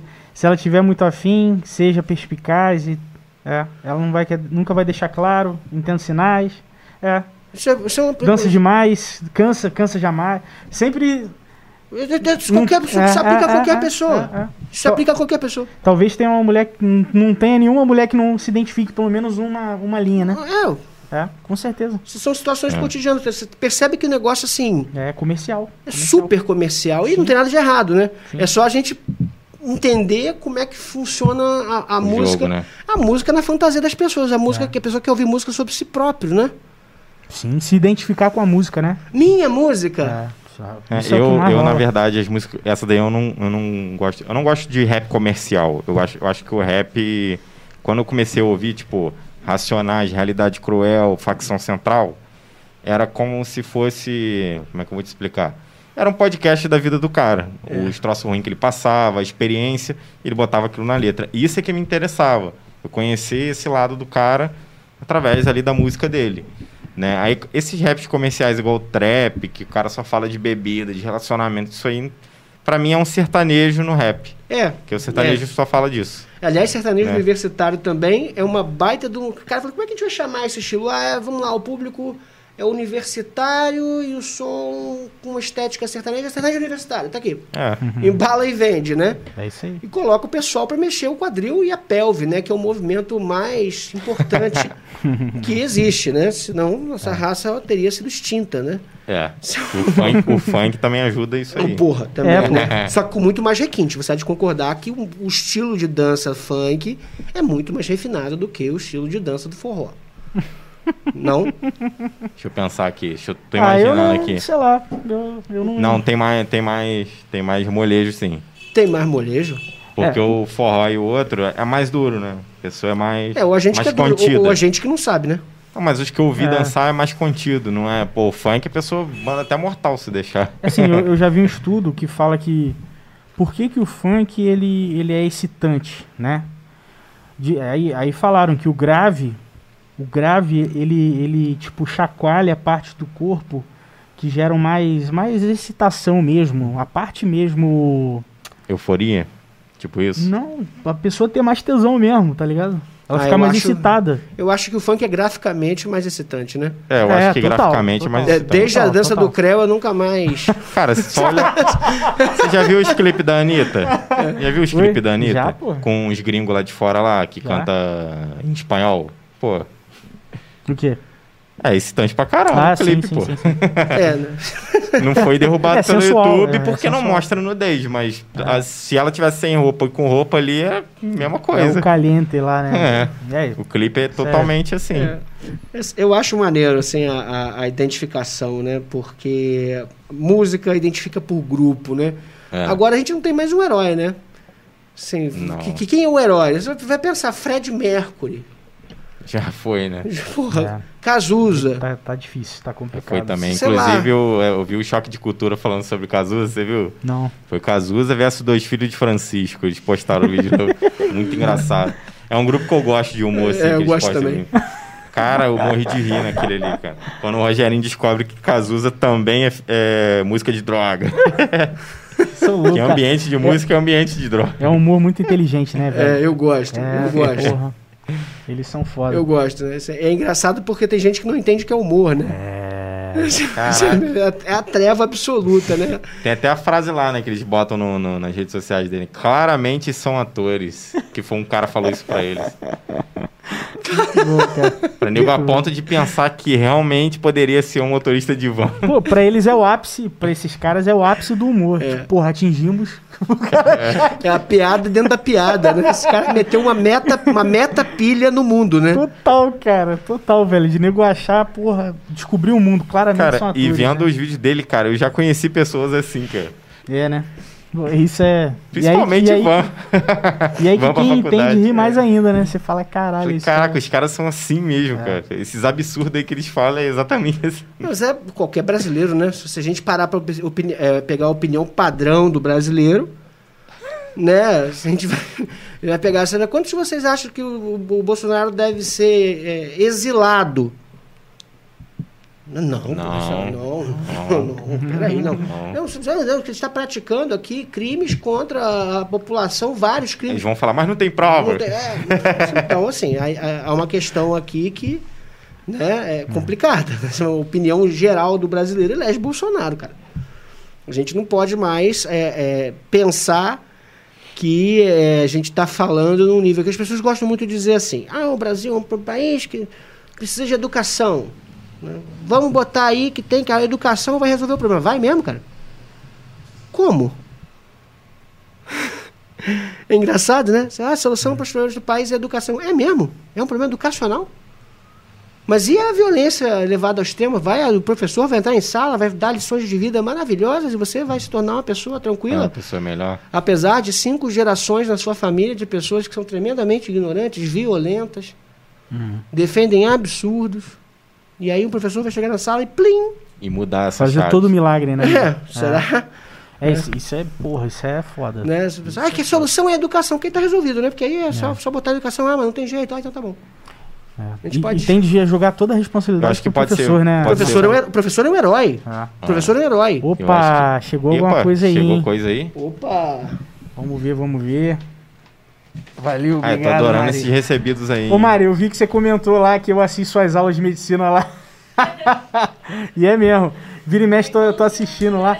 Só, só meto o pé quando vejo foto lá de operação de cirurgia. Ó, chegou alguma coisa aqui, galera. Vamos abrir. Que abre aí, abre aí. Não acredito, cara. Ó, Recebidos aí. Vamos lá. Esse é o ponto que a gente queria que chegasse com o podcast, hein? Ganhar comida. Aí, hambúrguer aí pra galera. É de quem? Da Ó, onde? Da onde? Rece recebi a mensagem aqui, o, o Thales mandou a mensagem é da Rocket Burger, tá, galera? Pô, bacana, hein? Ó, então, essa edição aí, esse programa, quem tá patrocinando é a Rocket Burger. Thales, alusão aí, tá? É, para quem não sabe, galera, é o, ele tá fazendo os Smash Burger. Ele tem os hambúrgueres normais. E ele me falou que tá abrindo uma, uma linha para Smash Burger. Para quem não sabe, o, o Smash é aquela carne mais fininha. Ele é mais enxuto, mais bem focado no sabor aí. O você. Smash é uma bolinha de carne que é prensada na chapa. Pra poder vamos, vamos abrir um. Quer abrir um aí? Quero. Pode, né? pode abrir, pô. Pode abrir. Pode ir. Aí, pô. Então, galera, e ó, outra coisa também. É... Como é que é o nome mesmo do, do lugar? Rocket Burger. Rocket Burger. Pô, legal o foguete. Agora eu tô com uma contingência Gostei. absurda. Aí sim. Agora eu tô com uma Como eu pode, como... Não, como pode tirar um aí. Pode não, eu não vou comer porque galera. debaixo da máscara tem a barba e debaixo da, da barba vai ficar manchado, ao vivaço. Eu sou leonino, ah, então gosto. depois no off a gente, a gente come aí. Vou comer em off, mas pô, é, é bonito esse, esse hambúrguer, hein, cara? Bonito, né? Mostra aí. Não sei se tem como mostrar na câmera, mas ó, a galera aí que tá vendo. É, é essa câmera aqui? É, é isso aí. As duas. Ó. Ó. Aí galera, Rocket muito Burger. Bom, muito bom. Você aí de Barra do Piraí que tá querendo pedir um Smash Burger artesanal, só você entrar no aplicativo. Tá onde? Tá no Delivery On, no Delivery Much, né? Que eu vi Isso aqui aí, agora então, aqui também. Estão no Delivery Much também. E o Thales falou que em breve vai sair uma, uma um site dele para delivery próprio. Pô, então, legal. Assim, cara, isso é lá no Instagram. E, e, isso, isso, é maneiro, porque eu não, sei, eu não, sei, qual é da, da, da, dessas, desses deliveries aqui, mas, pô, cara, esse negócio deixa todo mundo sem remuneração, né? Sim, ô, cara. Ô, Thales, o... só te falar, precisando aí de rede social, já sabem. É, isso aí. o... Pô, legal, bacana. A gente, a gente tá numa pegada de a cada edição, a cada edição a gente quer fazer uma, uma parceria com alguém, alguém que faça algum, alguma, trabalho, algum lanche, sim. alguma coisa legal e que é, é bom, claro, é bom pra gente e que em troca a gente também divulga, tá? Então, galera, vocês que têm algum delivery, tem algum produto e queiram, fala assim, ah, tal edição eu quero eu quero mandar um, um recebido aí para vocês e tal, para vocês verem também, avaliar, pode pode mandar mensagem pra gente, tá? Isso aí. Pô, vocês são umas blogueiras, cara. vocês recebem mimos, cara. cara. Me ensinem a fazer isso, por favor. semana passada, semana passada Compre meu curso online, hein? Vou abrir o carrinho, vai estar tá 97 reais, depois 197 por última hora. É o 6 em 7. Tornamos né? quem a gente mais temia. É, é, me ensinar bom, a fazer isso, pô. É uma dá uma, dá uma lida aí no, nos comentários Vamos que eu vi lá. que hoje Nossa, tá uma enxurrada aí. Tem muita aí, coisa, velho. Tem muita coisa. É... Luan Miranda, tudo feito de caso pensado. O Pedro pá. Pedroso comentou bastante. Muito, aí. cara, muito, muito, muito. Te falar uma história. O Pedro Pedroso e eu já tivemos um grupo de estronda. Você acredita nisso? Da estronda? Esse Pedro Pedroso é o Pedro Pedroso? É o Pedro Pedroso. Ah, eu sabia se o cara que, que, é meu, que, que é meu aluno, é, cabeludo? É, é, ele mesmo, ele mesmo. Quando a gente era moleque, tivemos é. um grupo de estronda, que é pegar batida de hip hop, fazer umas musiquinhas Nossa, em cima. eu sei o que é isso. É, a gente Enquanto, já teve um grupo Nessa disso. mesma época eu tinha uma banda de rock. Por isso que eu falei. Eu abominava a... essa galera, cara. e vice-versa, se a galera não se batia muito bem. É, eu... Mas assim, se dava, se dava bem, assim, socialmente falando, mas o estilo. É. Isso que eu achava é, maneiro naquela época, por não gostar do estilo e tal, mas vocês não, é, tipo, não saia na porrada, não, não deixava de falar com a gente cara. porque a gente não, não gostava de rock. a gente sempre se respeitou e trocava ideias às vezes. Isso, isso que eu achava maneiro. Vamos lá, vamos lá. Ó, cunharam um termo para popularizar mesmo. Erro do Intercept foi fazer o vazamento a conta gotas. O Pedro está explicando um pouco naquela época lá do Intercept. E que o, o Greenwald meteu o pé realmente e tal. Vamos ver, vamos ver, vamos ver. Deixa eu ver aqui. Ó, Luan Marchete, não sei se você vai entender, eu não entendi. Saudade de blotar com o sangue, com o sangue do Vale. O Sangue do Vale é o nome da nossa organização religiosa ah. e o Blotar é participar de um blote, de uma cerimônia. O Luan já participou de várias. Olha aí, cara. Saudade, né, Luan? Mas só depois da vacina, porque nossos deuses, infelizmente, não têm nenhuma piedade de pessoas que não tomam precauções de isolamento. Eles não, não se importam com pessoas que não fazem isso. Muito bom, é. cara, muito bom. E é mesmo, assim, pensando nisso, você falou que os encontros, em um ano, vários encontros, né? É. E de repente São vem. encontros isso. da gente ficar aglomerado, cara, bebendo, conversando, se abraçando, Caralho. contando história cuspindo na cara do outro, um do outro falando alto. Não tem como. E bebendo hidromel? Hidromel, cerveja. cerveja né? Eu fabrico hidromel, né? Aliás, Pô, hidromel é muito bom. Botar para fazer agora mais uns 100 litros de hidromel. Opa! Pô, então legal, depois hein? aí a gente é. vai combinar e comprar é uma garrafa aí com é, Parece também. que tem um, um, um, um, concorrente de vocês que usa hidromel, né? Mas um hidromel de péssima qualidade. Ah. ah, é? E ainda investiram, né? Investiram. Compraram cara. acho que 50% da empresa para ajudar é o mesmo? cara. Não é. Sabia, cara. Agora é do Flow também. Caraca. Eles são sócios. Flow Dromel aí. Flow Dromel. e, é, aquele, é, é, aquele Plebeus Ociosos? Não. Qual que é Cara, é eu não sei, eu nunca vi a marca, né? Sei, Na verdade, velho. eu vejo eles bebendo lá e tal. Gente, a quantidade vi. de hidromel horrível Cara, que tem. Um, hidrom, um, um gole de hidromel que eu tomei uma vez, quem me deu pra provar foi o Units, o Daniel Units. Foi eu que fiz. Deu. Ah, então, eu gostei que daquele. Foda. Foi de laranja. Caralho. Eu gostei daquele. Foi. Uma vez a gente foi jogar lá na casa dele um, um board game lá. E aí ele botou um copo, ah, experimenta isso daqui. Eu experimentei e falei, caraca, diferente isso. Um, um, cítrico de laranja? É. É, foi é. o que eu fiz. Esse hidromel chama raio de sol. Foda, foda, Marcelo. É, pô, foi vou, mundo pequeno, velho. Vamos combinar aí, vou encomendar com você é. um aí. É, se, é se sair realmente, pô, avisa, é, avisa demorou, a gente, cara. Demorou. Isso é muito é, o problema do hidromel é que ele leva uma eternidade um pra pão, ficar né? pronto, né? Pra ficar bem feito, né? Essas porcarias que eles engarrafam em um mês aí, pô, parece que você tá bebendo água Água com mel. É. Não, você está bebendo. Um, se fosse água com mel, até daria, mas você está bebendo uma lama. O negócio da suspensão da diarreia, tem levedura em suspensão. Como pode. que é feito é, o processo dele? É... Três passos básicos: sanitização, fermentação, clarificação. Aí você usa, é tipo kombucha também? Mesma pegada assim? É, são formas de fermentação diferentes. Eu faço uma fermentação anaeróbia é, com leveduras de vinificação. Eu pego uhum. uma levedura de vinho, coloco num mosto, é, num mosto de mel e água. Uhum. Posso colocar algumas especiarias, posso colocar algumas coisas, mas aí sai da, da, do, do, padrão do hidromel, que é o uhum. mid, né?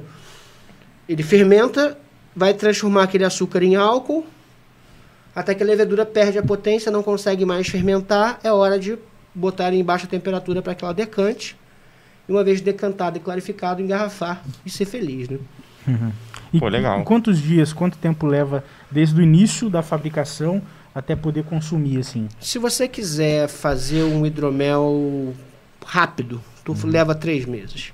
Rápido. Se você quiser fazer um hidromel bom, tu leva um ano e meio, um ano. Olha, velho. Olha isso, Lafon. Seis meses para você ter um hidromel que eu considero razoável. Isso foi sempre uma dúvida minha com relação a bebida igual. O uísque 18 anos realmente ele fica 18 anos para poder envelhecer? Ah, tem vários tipos de, de produção, né? Porque, na verdade, existem, por exemplo, o, o, single barrel, né? E aí eles pegam um barrilzinho pequenininho e deixam um ano, porque um ano num barrilzinho pequeno equivale a sete anos. É uma conta Ah, que se faz, né? Depende do tipo do uísque, às vezes é homogeneizado, né? Tem o envelhecimento em garrafa e o envelhecimento em barril. Então são, diferente. são coisas assim, você tem que pegar a norma de cada bebida para saber, né? Como é que é essa coisa. É igual o vinho, reserva e gran reserva, né? Que fora da Europa isso não quer dizer nada. e aí a galera fica, não, gran reserva, né? Esse é um grande reserva. Reserva. Muito bom, cara, muito bom. Ó, o, o Pedro, o Pedro tá falando aqui, ó. Me queima mais, desgraça. é o Pedrão mesmo aí, ó. É ele Esse, mesmo. fenô- esse fenômeno é muito engraçado, que a gente está na rede mundial de computadores, mas só os caras de Bar do Pirei participam, né? Verdade, cara. Mas em breve, em breve tá. A gente, a gente É. pretende aumentar os raios aí. É, a gente vai estar trabalhando tráfego pago para o nosso vídeo ser entregue mais, né, para mais pessoas. Não, eu- conseguir- vai, vai ser maneiro. Eu acho maneiro. Eu quero É. aprender a fazer isso também. Ué, a É, gente pode, pode dar uma ajuda também. A gente, na verdade, o que acontece? O Gustavo trabalha com marketing, eu sou designer e trabalho com social media. Eu faço, eu administro páginas de restaurante e tal, trabalho com fotografia de comida. E, e aí eu estudei bastante sobre tráfego, sobre várias coisas, o Gustavo também. E aí, quando a gente veio fazer o podcast, pra gente foi muito tranquilo ter que mexer com rede social, porque a gente já faz isso No trampo. né, no trampo. E aí, nesse primeiro momento, a gente está no tráfego orgânico, para a gente até testar como que tá a audiência e tal. E alguma coisa ou outra bomba um pouquinho, igual. Todos os nossos programas têm cortes. Tem não só para o YouTube, tem cortezinho curto para o TikTok, tem corte para o Instagram, tem corte para botar no Reels do Instagram, que é um TikTok do Instagram. Então, isso faz a gente testar várias coisas também. Né? E aí, a, a partir do momento que a gente começar a ter algum patrocínio igual, a gente já tem alguns planos que a pessoa pode botar o logo dela aqui pra gente falar uma propaganda. Igual o Murilo é um nosso apoiador, ele que prestou aquela a câmera aqui que tá vendo a gente aqui. É, tem uma outra câmera que ele emprestou também, É, foi- deu apoio. Esse, o, o projeto do podcast foi uma parada bem. Foi bem interessante, assim, porque esse quarto aqui a gente às vezes fala. É, morava um gambá nesse quarto, esse quarto É. era usado para entulho. E aí minha família liberou esse cômodo pra gente poder fazer esse trabalho, pintamos parede. E assim, o que, que a gente queria fazer? Antes de patrocinar mesmo, a gente queria deixar orgânico. Vai dar certo o orgânico? É, né? é o que eu tô fazendo também. Sobretudo porque eu não tenho dinheiro pra pagar. É, isso aí, pronto. E, é isso aí, Marcelo. E- Não, mas tráfico, Se deu certo no orgânico. tráfico não precisa dinheirão, entendeu? Depende do, do, É. do que você vai impulsionar. É. É. Às vezes aí- a gente cria uma, porra, tem uma maior grana que eu tenho que desprender mensalmente, às vezes nem é tanto, entendeu? Uhum. Dá pra ir no feeling assim, mas primeiro você tem que ver se no orgânico vai dar certo. Eu- talvez eu não precise mais me expor à nudez pra poder vender o curso, né? Posso sair dessa vida, né? Falar que com às vezes 150 reais você consegue, tipo, quantas vagas são o curso? 20, 20. 30. Aí você vai ver assim, ah, quanto que eu vou ganhar ali no curso com 20 vagas, se vale a pena investir 150. Às vezes com 150 você consegue já, tipo, em um dia preencher as 30 vagas. É mesmo, cara. É. É, isso é, é Caraca, cara. Você Em já, breve você já viu esses o memes que o pessoal entra na Hotmart, aí vira afiliado e o cara tá com um carrão, não sei o que. Já viu esses memes na internet? Sim, mas é. Cara. É exatamente esse- isso. É, mas- Eu uso o tráfego numa página minha para vender um curso da Hotmart e eu ganho comissão. É, mas não é possível ficar rico assim. Não, é possível, mas... Mas tem que trabalhar com corno. Tem que trabalhar. Pô, eu não É. consigo entender como é que uma pessoa acredita, né, cara? Você vê assim. é, é, Advogado pulando, você quer ser bem sucedido como eu? Você quer, sei lá, você quer botar a sua advocacia 4.0? Né? Você- Tem, tem também a advocacia 4.0? Tem, tem, Caralho, tem, tem. Tudo é Você 4.0 quer agora. 4.0, não sei o quê, porque agora você vai vencer, não sei o quê. Pananã, música de fundo. Assim, Isso quem vai é dar o- uns ótimos cortes. Cara, quem é o idiota que acredita nisso? Quem é o burro? Tem que ser, tem que ser burro. Se esse cara tivesse realmente ganhando essa grana, ele tava passando essa vergonha. Cara, mas o estudante de direito que tá no- na chopada, o cara vê esse vídeo, caraca, será que esse cara vai me ajudar? Vai lá e compra o curso, às vezes e nem assiste. É, Ah, porra. Só pelo impulso. É, porque tá. Não, eu vi uma coisa do moleque que, porra, esse moleque realmente, esse, esse, esse, esse bugou a minha cabeça. O moleque falou assim: você tem que comer negresco. O negresco vai deixar você com um sistema imunológico muito bom. Coma negresco, negresco, negresco. Ah, e passou. Eu falei, cara, que porra é essa? Eu preciso saber o que é isso. O cara tá vendendo um curso de filosofia clássica, cara. Que isso? E primeiro chamou tua atenção. Pô, e eu como um peixe, né? Assim, uh, uh, uh, É. Esse Caralho. Que, tipo, ah, fui, capturado, né? Eu me considerava tão esperto, tão inteligente, fiz o mestrado.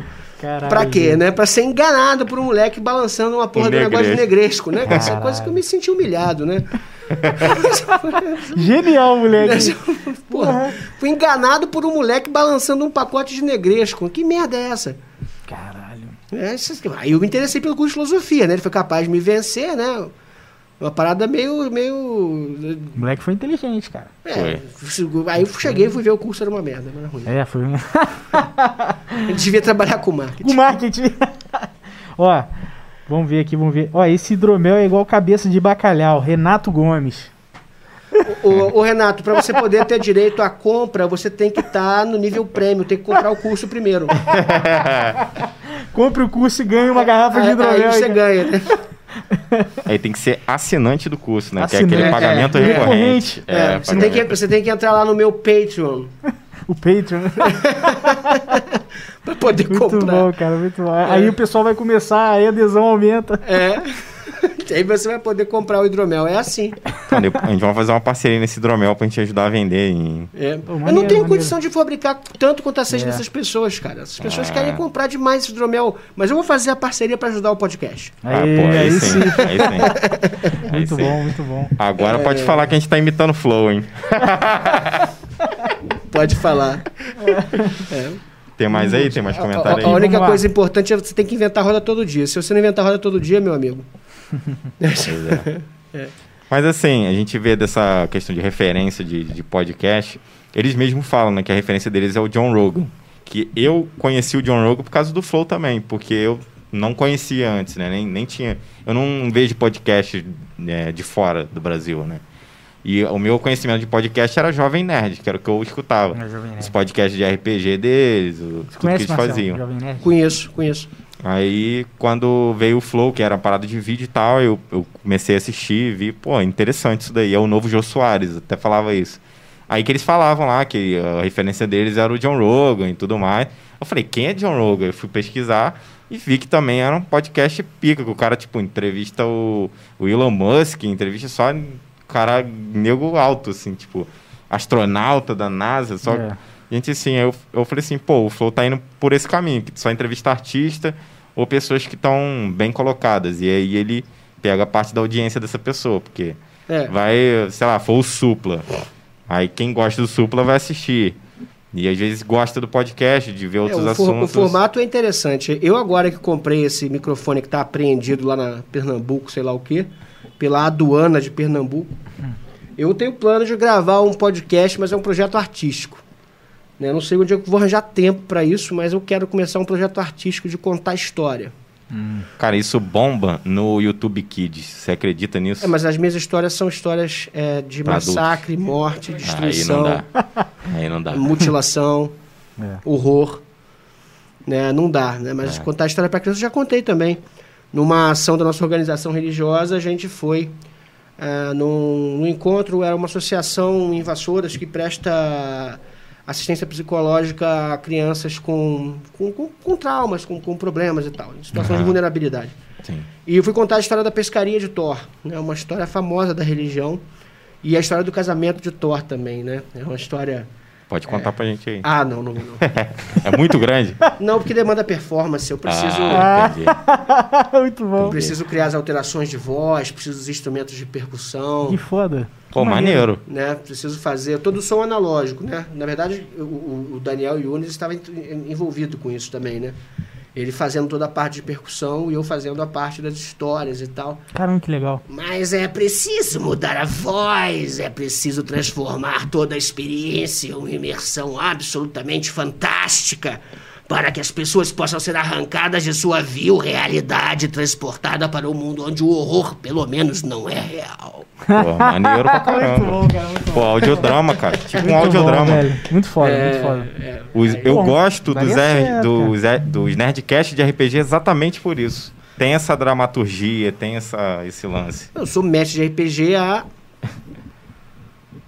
28 anos. Aí, pô, tem que combinar então é jogar, fácil. Então. é, é, fácil dar aula às é vezes, mole. então, né? É mole. Não, dar aula é muito fácil. Basta eu interpretar uma uhum. pessoa que sabe dar aula. Você acha que eu aprendi a dar aula em algum momento da minha vida? Verdade. Como é que você acha Foda. que eu aprendi? Primeira aula que eu dei, eu entrei na turma e comecei a falar mal da polícia. Falando mal da polícia. A polícia, isso, isso, isso. É os três policiais, não. Essa é a primeira aula, né? Porra. É, os caras gostaram da aula, concordaram comigo. Aí, então pronto. É, então... São pessoas, né? Tava uhum. no, ali ele estava com estudante universitário, estava concordando com o que eu estava é. dizendo. É legal, né? Você também ter o choque e aprender, né? Mas a verdade é que eu nunca aprendi a dar aula, não. Eu só mando um personagem, assim, ó, esse personagem uhum. sabe dar aula, vai lá, funciona. Não, assim, até o, né? o motivo... De vez em quando tem vários NPCs assistindo a aula. Vários... Às vezes são poucos. É, às vezes os NPCs fecham a câmera, né? É. o... E assim, até o motivo, Marcelo, eu falei com você, né? Que um, um motivo da gente ter te chamado, porque veio, assim, além de você ter comentado, ter assistido, falou, pô, tô acompanhando e tal.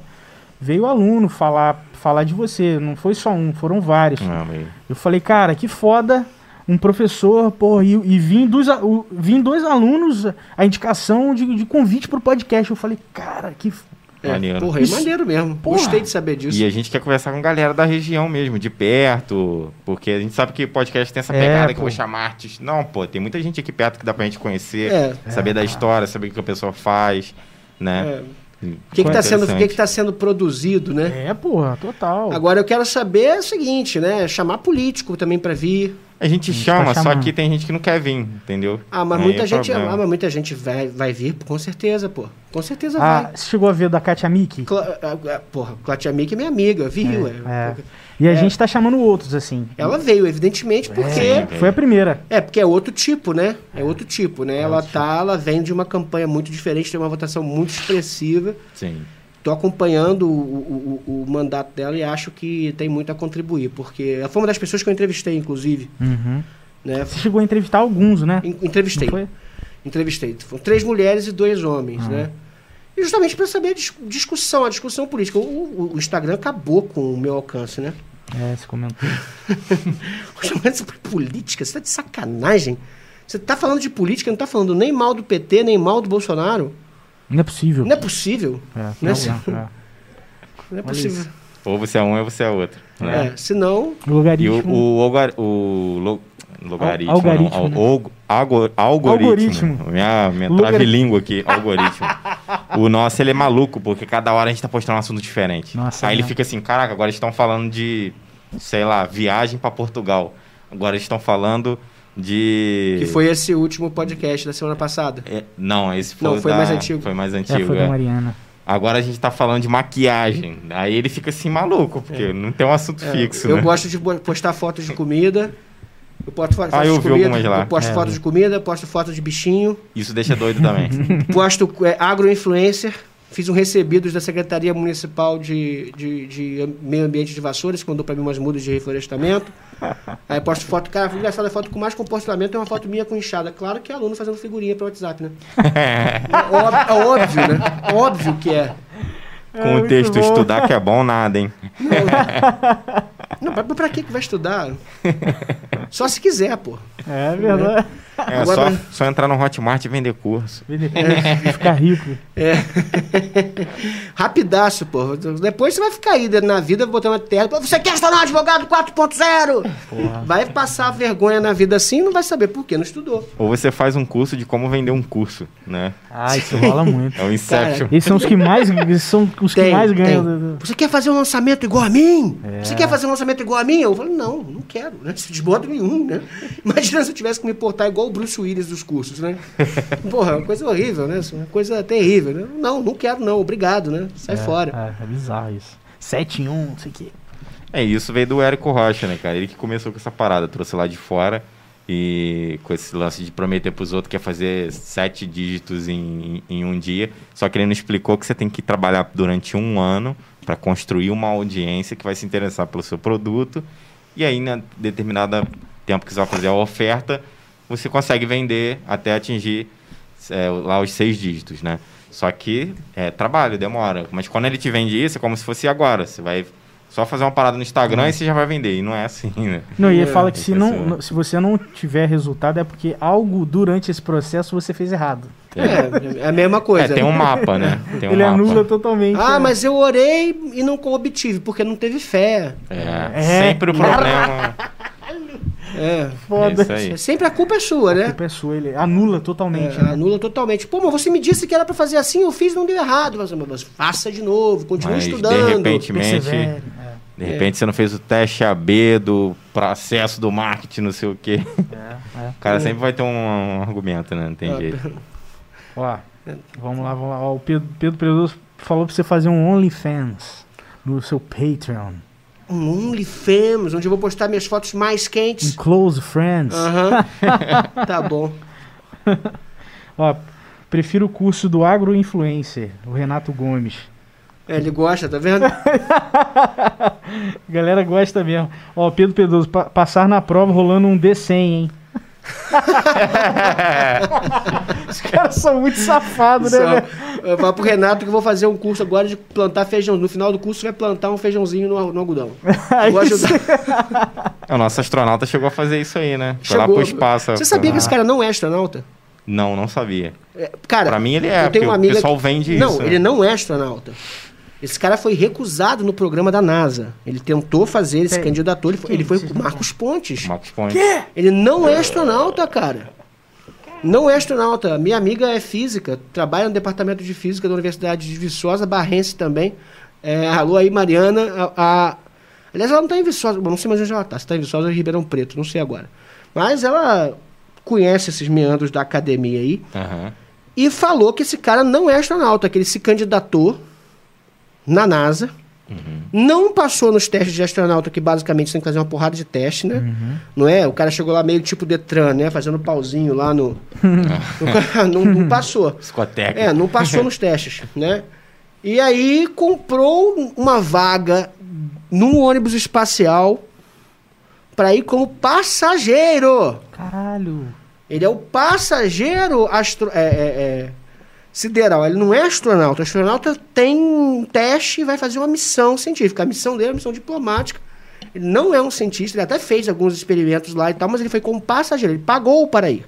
Caralho. O Brasil pagou. Aliás, o Lula pagou. Para esse cara vir assim. Caralho. Ah, então por isso que veio essa imagem toda, falando que o cara é astronauta, é isso e aquilo. Não, não é astronauta. Nunca foi. Caralho. Ele é dono de uma empresa que vende quinquilharia. De... Inclusive o Renan do Choque de Cultura falou que ele levou trabalhos escolares para fazer no espaço. que é plantar feijão no. Caralho. Trabalhos escolares. Porra, essa é pesada. Uma- eu não sabia dessa, Marcelo. Eu ri pra caramba. não, esse cara não é astronauta. Nunca foi. Pô, não sabia dessa também não. Ele já deu uma palestra até em Volta Redonda, cara. Ele deve viver disso hoje em dia, da- dessa Ah, imagem certeza. que ele criou. Cara, pensa, pensa que o maluco é ministro do governo Bolsonaro. É. Tudo uma mentira, né? Esse cara é uma fraude, né? Como tudo, né? É uma mentira. Vive da mentira, né? Caraca. Explosão Doideira. mental aqui. Isso Doideira aí. mesmo. E aí, vamos comer hambúrguer? Porra, cara, eu ia sugerir isso. Bora? Bora então.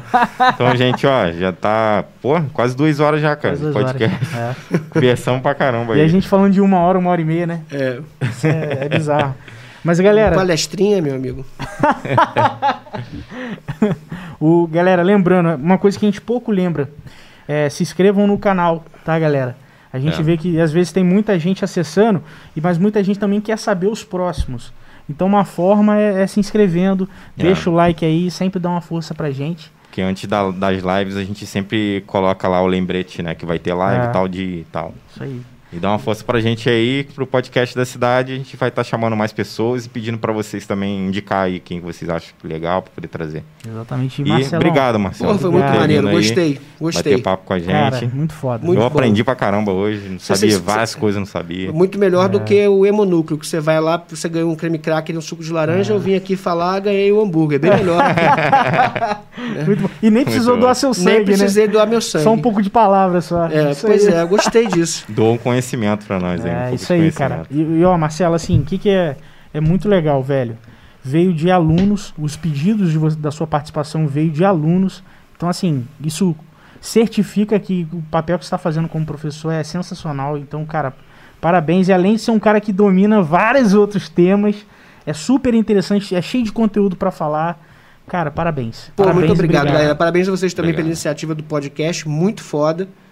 E, pô, vou aprender demais acompanhando vocês aí na minha jornada também aí pela, Não, pelas valeu. redes. Vocês estão mandando obrigado. bem demais. Valeu, galera. Não, obrigado. Valeu, tamo junto. Galera, siga todo mundo aí nas redes sociais, siga a gente aí. Muito obrigado. Tchau, tchau. Valeu.